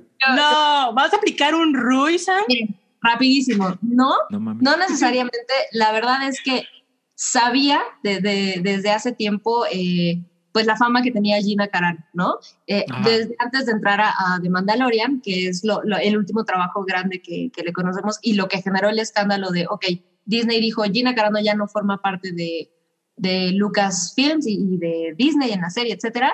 Eh, fue como lo que hizo tan grande esto. Muchos fans pedían desde, desde hace tiempo, no nada más fans de, la serie ni de Star Wars, sino gente, opinión pública, eh, que pues le quitara del trabajo, que no podía seguir haciendo esto, que lo que decía era eh, inapropiado y demás. Estoy de acuerdo con muchos temas, pero la realidad es que cuando me pongo a leer eh, los tweets, los posts y todo eso de lo que le están acusando, la verdad es que hay gente que ha hecho cosas mucho peores y a quienes no se les han acabado la- la- las carreras en, en Hollywood. No ha, pienso, no ha cruzado una línea completamente eh, Radical. es muy vocal. No, no podemos tener duda de sus pensamientos y sus ideas y es completamente política. Lo que sabes que te va a llevar a un problema, sobre todo en la industria en la que ella se desarrolla. Pero, o sea, yo no puedo dejar de pensar, Mel Gibson sigue teniendo carrera que esta mujer se le haya acabado el, pues esto en un ratito. Creo que tiene más que ver con la situación social que está viviendo Estados Unidos y como la cero tolerancia que tienen ahorita a, pues este tipo de cosas, desinformación por supuesto, y, y no podría negar que pues es medio una idiota en sus, eh, en sus declaraciones, pero me parece un poco sacado de, de proporción cómo ha explotado. Bueno, no he dicho que Gina Carano ya se quedó sin carrera. O sea, No, no, no, de acuerdo. o sea, Mel Gibson cuando se metió en ese desmadre, seguro lo sacaron de mil cosas y le tomó sus años volver. Posiblemente Gina Carano volverá. Pero Mel Gibson es productor de sus propias cosas. Jenna Carano no. Ese es otro tema. Eso La es muy importante. Por supuesto. Y número dos, Gina Carano está trabajando con Disney. No está trabajando con Quentin Tarantino. O sea, no está trabajando con A24. Gina, Gina Carano está trabajando con la empresa que más se cuida a sí misma. Por supuesto. Ah, sí. En- ah, entonces, sus declaraciones son, es, lo, es de nuevo el mismo caso de lo que estábamos hablando ahorita. Si tú no te quieres meter en problemas, o sea, si tú puedes tomar una de dos decisiones, o gano 3 millones de dólares o digo lo que quiero decir. Totalmente. Sí. y tú decides, digo lo que quiero decir, entonces te cuesta un contrato. Porque tú estás contratado. Hay ciertas cosas que tú no puedes hacer si tú estás admitiendo, "Güey, ok, mi, voy a vivir perfectamente el resto de mi vida o digo lo que pienso. Yo no creo que esté mal que digas lo que piensas, porque el hecho de censurar a una mujer, por ejemplo, la censura a ella de pronto vino porque ella piensa que la elección eh, estuvo Arreglada. Ajá. Tú a, a ti no tendrían por qué censurarte por eso. Eso es una mamada, que te, que, que te, que te acaben con tu carrera por, de- por decir que la, la elección estuvo eh, censurada. Eso es una mamada. Pero en el momento en que empiezas a atacar a una comunidad como la comunidad judía, como la comunidad LGBT, ahí... ahí Y básicamente hay- lo que ella dijo es que ser republicano hoy es como ser judío en la Segunda Guerra es una Mundial. mamada. Eso Y es- es Bueno, como, Ah, no ¿con mames, qué te comparas? murieron 5 a 6 millones de judíos en la Segunda Guerra Mundial. Bájale muchísimo de huevos. Y, y- y- y ni siquiera creo que es eso. Creo que es una cosa de conveniencia pro personal. O sea, estás en una era en la que ni siquiera pues, tú puedes pensar lo que tú quieras en tu casa, sabes? O sea, en tu cocina puedes decir, güey, las viejas son unas pendejas y que regresen a la cocina. Que no se embaracen. Que no se eso lo puedes hacer en tus, en tus pinches cuatro puertas si tú quieres. Pero si tienes un gramo de sapiencia y estás ganando no sé cuántos millones de dólares por no decir esas cosas, Claro. decirlas es una pendejada enorme. Ay, pues Es- o sea- está pendejo pensar lo que ella cree. Sí, Es o sea, que te voy a decir, sí. pero también aquí hay un asunto, perdón, Cabri, pero es que igual. El, el desmadre también empezó con lo, eh, comentó lo de las vacunas, ya casi, casi aplicó un pati Navidad, Sí. Que ahí empezó a hacer el ruido, luego estos comentarios, y digo, de una u otra forma, también Disney le pasó, de- yo supongo que le dijo, ok, te vamos a pasar la primera, la segunda se la volvieron a pasar, dijeron, ya ahorita, bye, aunque también no sabemos cuál sea realmente, si fue realmente por eso. Igual, eh, no me acuerdo qué medio era, que decía que lo que pasó con Gina Carano no es de la cultura de la cancelación, sino fue más allá de meterse, como dicen, con un grupo que son los judíos y que fue lo del holocausto, fue más, más a eso. Sí. Sí, pero en realidad nadie te podría censurar por lo que tú tienes que decir, porque pues al final únicamente lo dices y ya, no es, no es como que estés actuando. Las acciones es lo que realmente debería pesar, pero esto es un negocio. y tú cuando firmas contratos, tú tienes que, o sea, si yo firmara un contrato con Disney, lo que menos diría es que los judíos son una comunidad de personas que se quejan. O sea, porque yo estoy ganando millones de dólares por eso. Sí, claro. Es Sí, mi propia pero- conveniencia. Si yo soy una persona que tiene, no tiene la capacidad de entender que esa es la manera en la que funciona la sociedad ahorita y digo esas pendejadas, pues yo soy el pendejo. O sea, mm, al, al final es eso. Disney está en todo el derecho de decir, yo no me quiero relacionar con esta persona porque yo voy dirigido a las familias. Mi, mi, mi rollo no es ese, ¿no?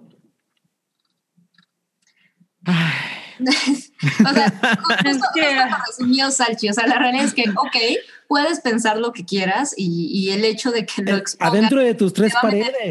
porque pero- ahorita pero no, cualquier cosa que digas con- puede ser usada en tu contra. Sí, Pero es que ya no hay la libertad, o sea, nos damos con la bandera de que hay libertad de expresión en las No redes. la hay. Eso y no la hay porque no sabes qué es lo que nos falta lo que hemos lo que hemos perdido es empatía y tolerancia no sé si están de acuerdo hemos perdido mucha empatía y mucha eh, y la tolerancia de opiniones diversas a las de nosotros ok si la persona no está de acuerdo contigo o con tu opinión es válido No pasa Pero- nada. pero- no pasa nada porque eso enriquece Por creo que la cultura pero ya ahorita en un grado de que ay no es que eso ya cancelado Pero, pero el problema cancelado. es, pero el problema es que aquí está muy fácil hacer eso cuando no cuesta.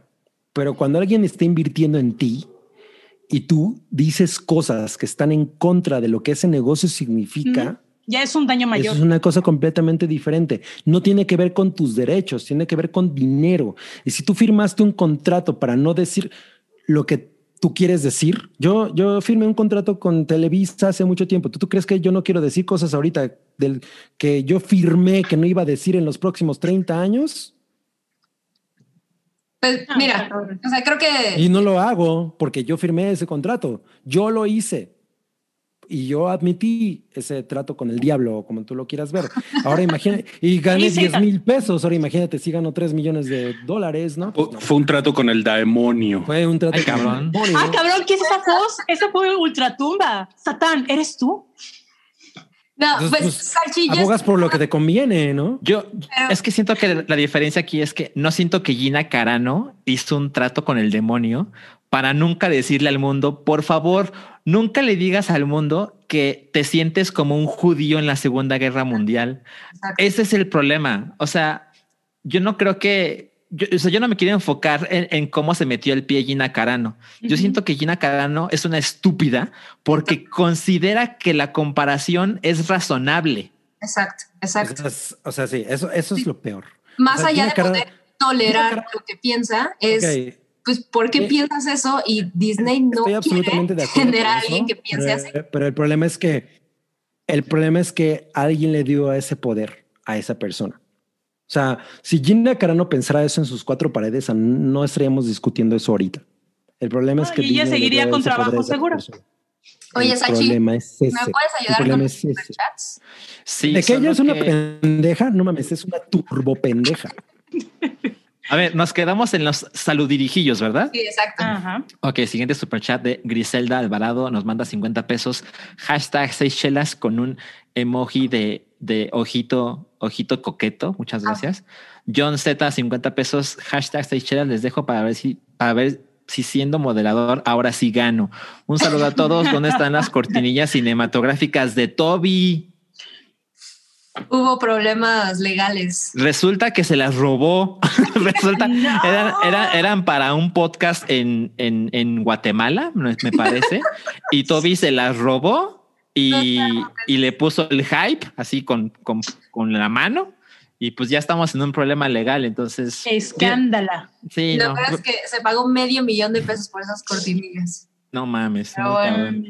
Eh, siguiente mensaje de Cloud-001, 50 pesos. Quiero aprovechar el espacio para compartir que me terminé Dark Souls 1 al 100%. Eres, eres un campeón. Agradezco al Dios de los videojuegos y a Alan que siempre creyó en mí. Muy bien. Al Dios de los juegos y a Alan. O sea, son dos personas diferentes. Claro. Luego, Cloud-001 dice otra vez 50 pesos. Rodrigo volvió, Rodri, Rodri, porque así se llevan ellos. Rodri volvió en forma de chat suplantando a Santi God. Si alguien los quisiera torturar viendo la peor película que conocen, ¿cuál podría ser?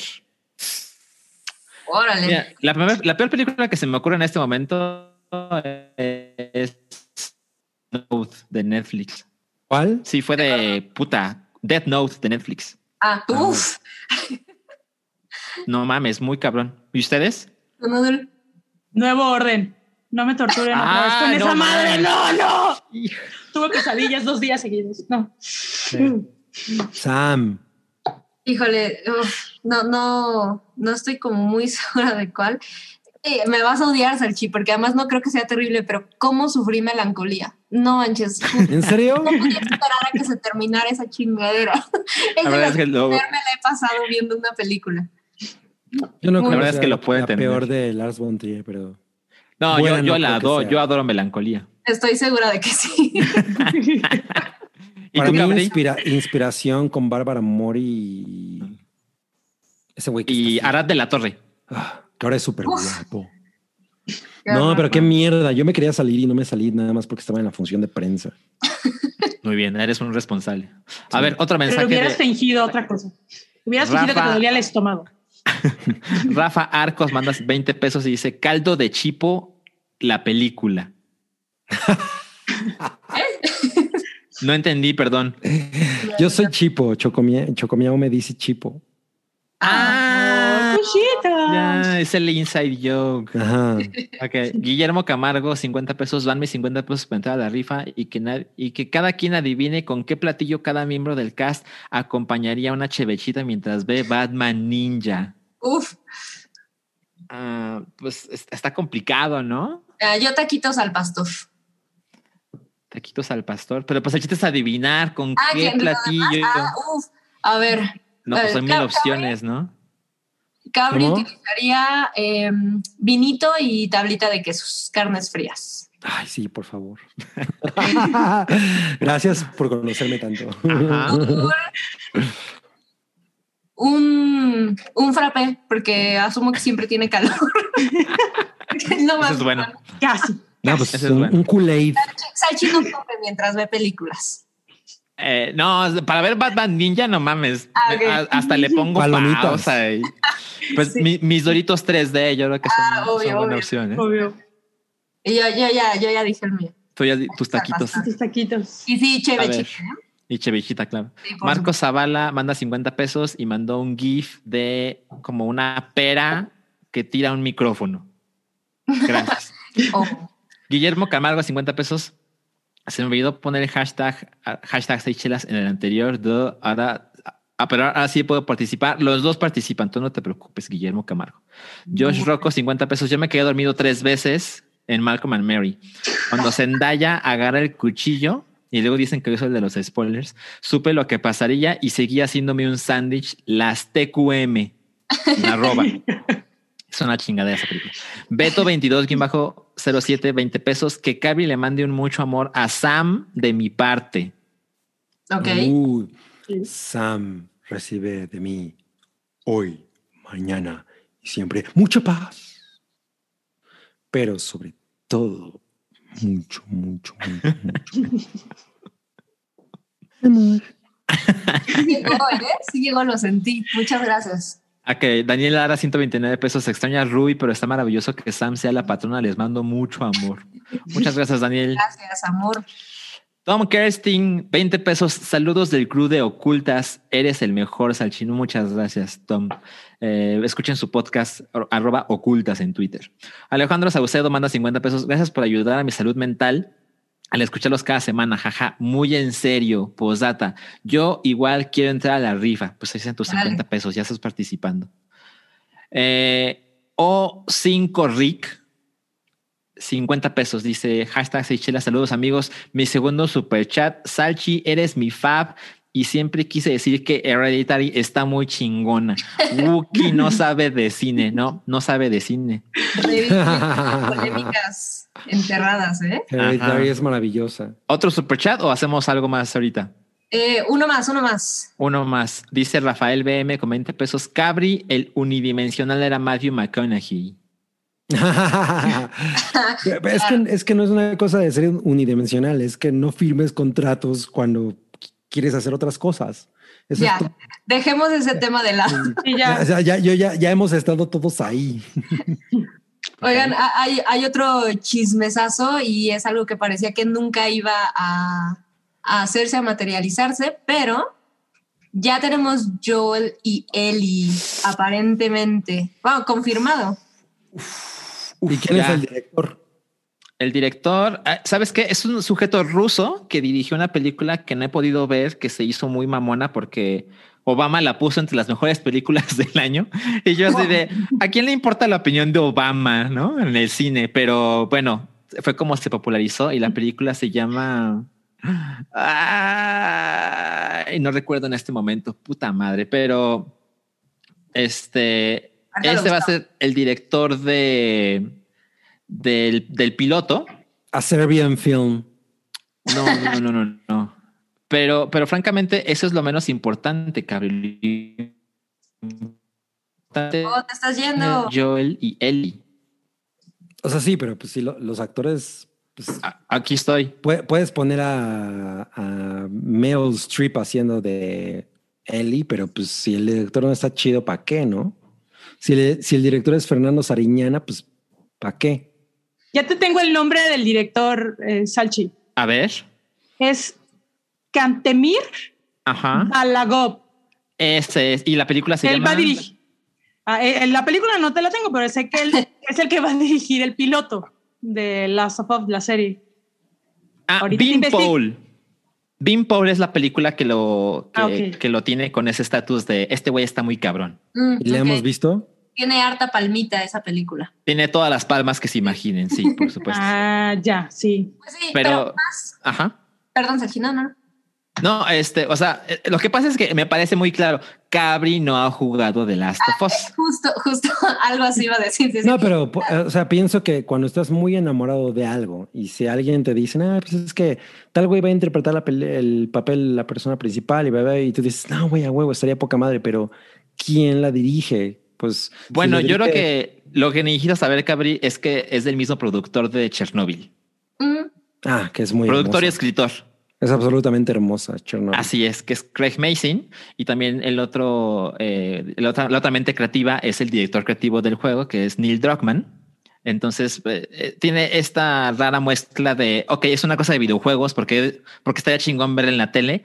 Ah, porque la gente involucrada en el videojuego está haciendo la serie de televisión, que además es un juego muy cinematográfico, que además está haciendo HBO. exacto. Entonces hay razones para estar muy pinches emocionados. Pero bueno, lo importante es qué les parece Pedro Pascal como Joel. Bueno, Noodle, ¿tú jugaste The Last of Us? No, sé, Ok. más o, sé más o menos de qué trata, de qué va el hype que tuvo el videojuego, Sí. pero creo que a lo que he visto, el poquito del casting, me parece bastante ade- adecuado. Ujú. O sea, ahorita los, los dos que, pues son los dos los únicos, ¿no? Que han, que han mencionado, creo que sí se pareje- parecen mucho a, pues a los, a los del videojuego. O sea, también hay que ver la caracterización que les vayan a poner. Claro. Por supuesto. ¿Y tú qué dices, Sam? Pues mira, yo creo que físicamente, la verdad es que jamás pensé en, en ese güey para el papel. O sea, de todo lo que vimos, leímos y nos imaginamos y, y- y emocionados pensábamos como en cuál sería tu cast ideal. En la vida me hubiera pasado el nombre de, de este güey por, De Pedro nombre, Pascal. de Pedro Sí. Pascal. La realidad es que físicamente creo que sí pueden dar, pero a lo mejor, ya sabes, cosa de fan, ¿no? Pero tengo tan clara la personalidad de Joel y, y ahora que ha sido mucho más eh, famoso Pedro Pascal, siento que eh, no dudo de sus capacidades actorales, pero creo que es demasiado bonachón para, para el papel. Pero físicamente sí da.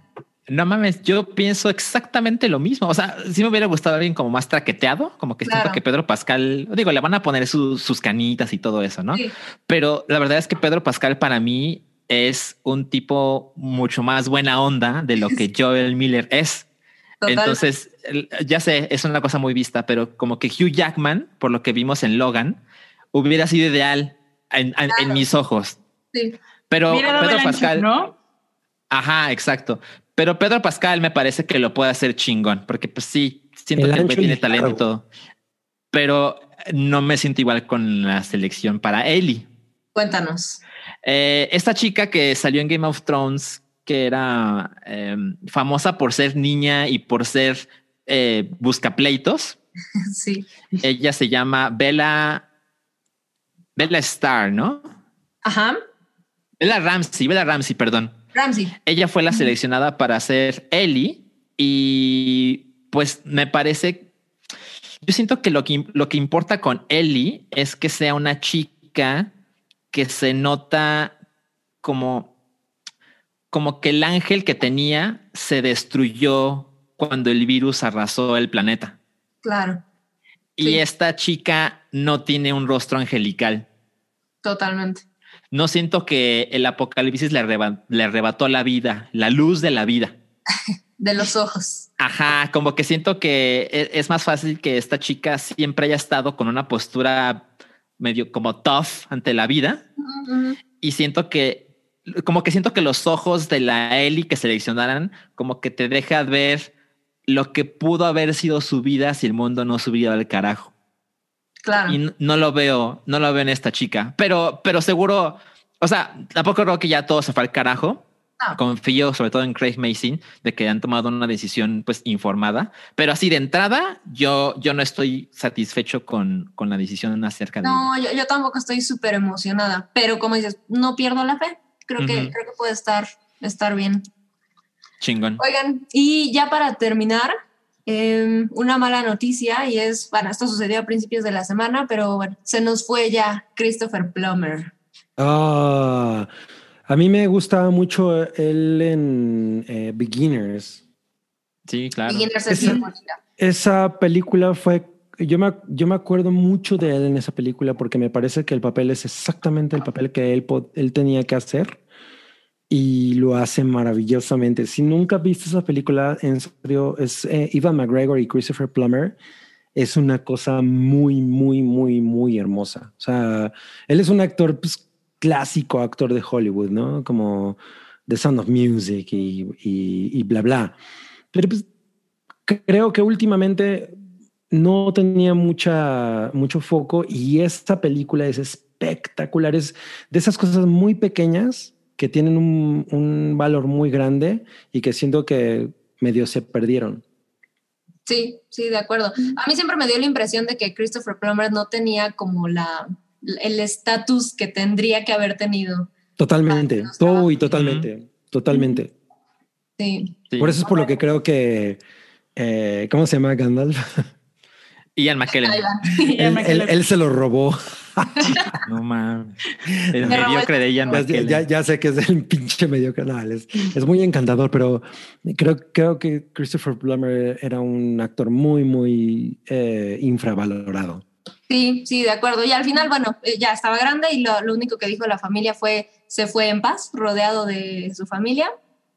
Bueno, A qué los chido. 91 irte años. así, ¿no? Qué, qué- qué chido irte dormido o Sin sufrir. Sí, sin exacto, nada. sin una agonía de mucho tiempo. Eh, es una pérdida para nosotros, pero una ganancia para él. Todos nos Ok. tenemos que ir, que sea de la manera más poética. Pues vámonos nosotros también. Tenemos unos últimos superchats. Ay, mira. Pero si es Elliot, Sí, ya. Ya es Sí, pues sí. eh, Si, la serie de The Last of Us hubiera sucedido hace, no sé, siete años cuando salió el juego, pues hubiera sido ideal, ¿no? Sí, sí, sí, sí. Pero pues ya no. No, no se hizo. tú, tú replanteas, eh, lo, por ejemplo, ver a, eh, ahora a Elliot en Hard Candy. Eh, Es un, No. lo ves diferente. Mm, Bueno, de hecho hace, hace meses que quiero volver a ver Hard Candy, no lo he hecho, pero Ay, pues ay. siento que es como, bueno, esta persona antes era así, o sea, entiendo que es difícil, pero, pero no, no me causa un conflicto para nada. Pero porque al final de eso se trata la actuación, ¿no? O sea, actuar es fingir ser alguien que tú no eres. Eso es, yo creo que un gran conflicto que ahorita está ocurriendo, como esta idea de es que únicamente una persona trans puede interpretar a una persona trans. Pues probablemente no es necesariamente eso, ¿no? Sí, digo, los problemas de la representación en el cine tienen, por supuesto, ese, ese argumento de, bueno, pero es que son actores. Claro. Es- Eso es un, es un tema, es un problema de la época, ¿no? Sí, Sí, o sea, por ejemplo, si, no sé, mm, Robert Downey Jr., ¿no? Ahorita con el pedo de Tropic Thunder, que ahorita está muy on fire, de... es una comedia y es una, él es una, es una persona que interpreta a una persona que se, ha- se quiere hacer sentir, eh, se quiere, perdón, perdón, eh, caracterizar como un actor negro, pero es una parodia de eso, ¿no? Corran a ver Tropic Thunder, por favor. Es, o sea, eso es muy interesante. Pero cuando alguien estaba representando a alguien que no se sentía necesariamente, eso es mucho más complicado, creo. Oigan, vamos a. Ay, te dejaron un super chat, Cabri. A ver qué. Cristel dice: Oye, Cabri, te amo mucho. Ah, Oh. Te amamos, Cristel. Y qué bueno que puso dinero para decirle a su Además, esposo que es, lo ama. Y va a participar por su chevechita, además. To- Luego todo- dice, dice Dale. Ariel Martínez, sabido, 50 pesos, Eduarda Lipa, a.k.a. Dua Lupa, hubiera sacado la chamba del medio tiempo de Super Bowl Super sin sí. problema. Yo creo que los dos lo hubieran hecho. Si lo hubieran juntado, hubiera sido maravilloso. No mames, TikTok hubiera explotado. Pero el problema fue la producción. Creo que ahí el- lo, lo- lo que falló fue la producción. Sí, yo estoy de acuerdo. JJHH manda 50 pesos y manda hashtag Six Chelas. Un abrazo a todos. Atentamente pido un guami minuto de la guapísima Sami sobre sus películas de ciencia ficción favoritas. Uy, bueno, no, va a ser un poco menos de un minuto. Sí, soy muy fan de, de la ciencia ficción.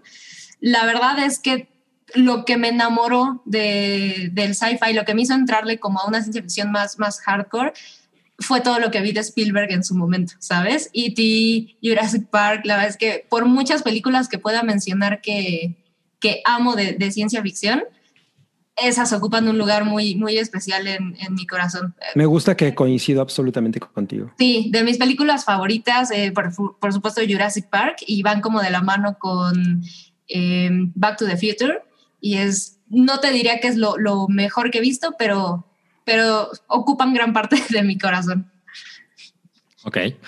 Des Martínez manda 10 dolaritos. Les mando dinerito, unas chevechitas. Saludos desde Bay Area en California. Saludos, Des. Saludos. 20 pesos. Rui frotándose Patricio. ¿Cómo? A ver, Dice Manol manda 100 pesos. ¿Recuerdan cuando les dije ya te perdimos, Salchi. ¿Se congeló? hola? Sí, A ver, ya, Ahí, ahí- ahí estoy.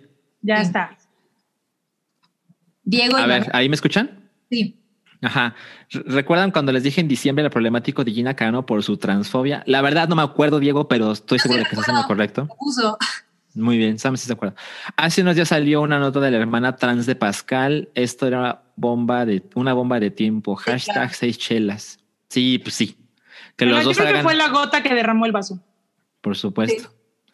De manda 50 pesos, dice una gran felicitación a Sam, a.k.a. la patrona, quien ha liderado a la perfección este hype.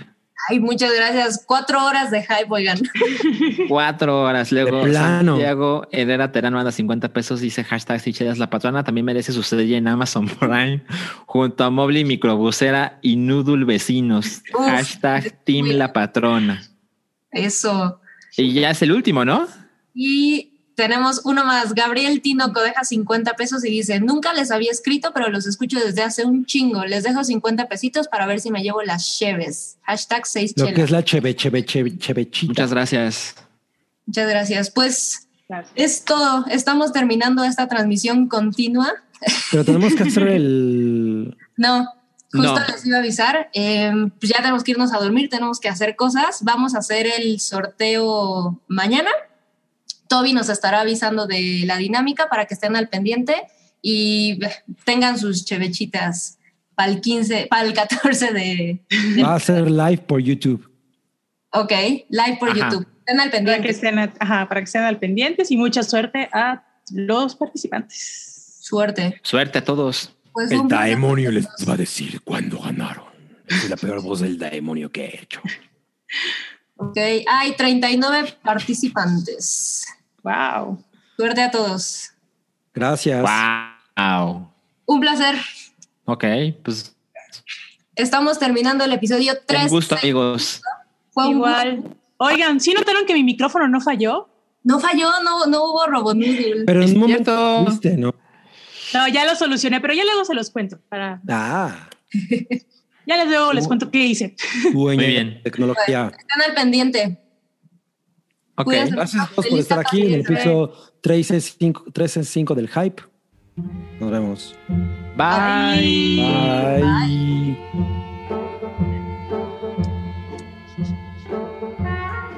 Tu apoyo es necesario y muy agradecido. Aceptamos donativos para seguir produciendo nuestro blog y podcast desde patreon.com diagonal el hype.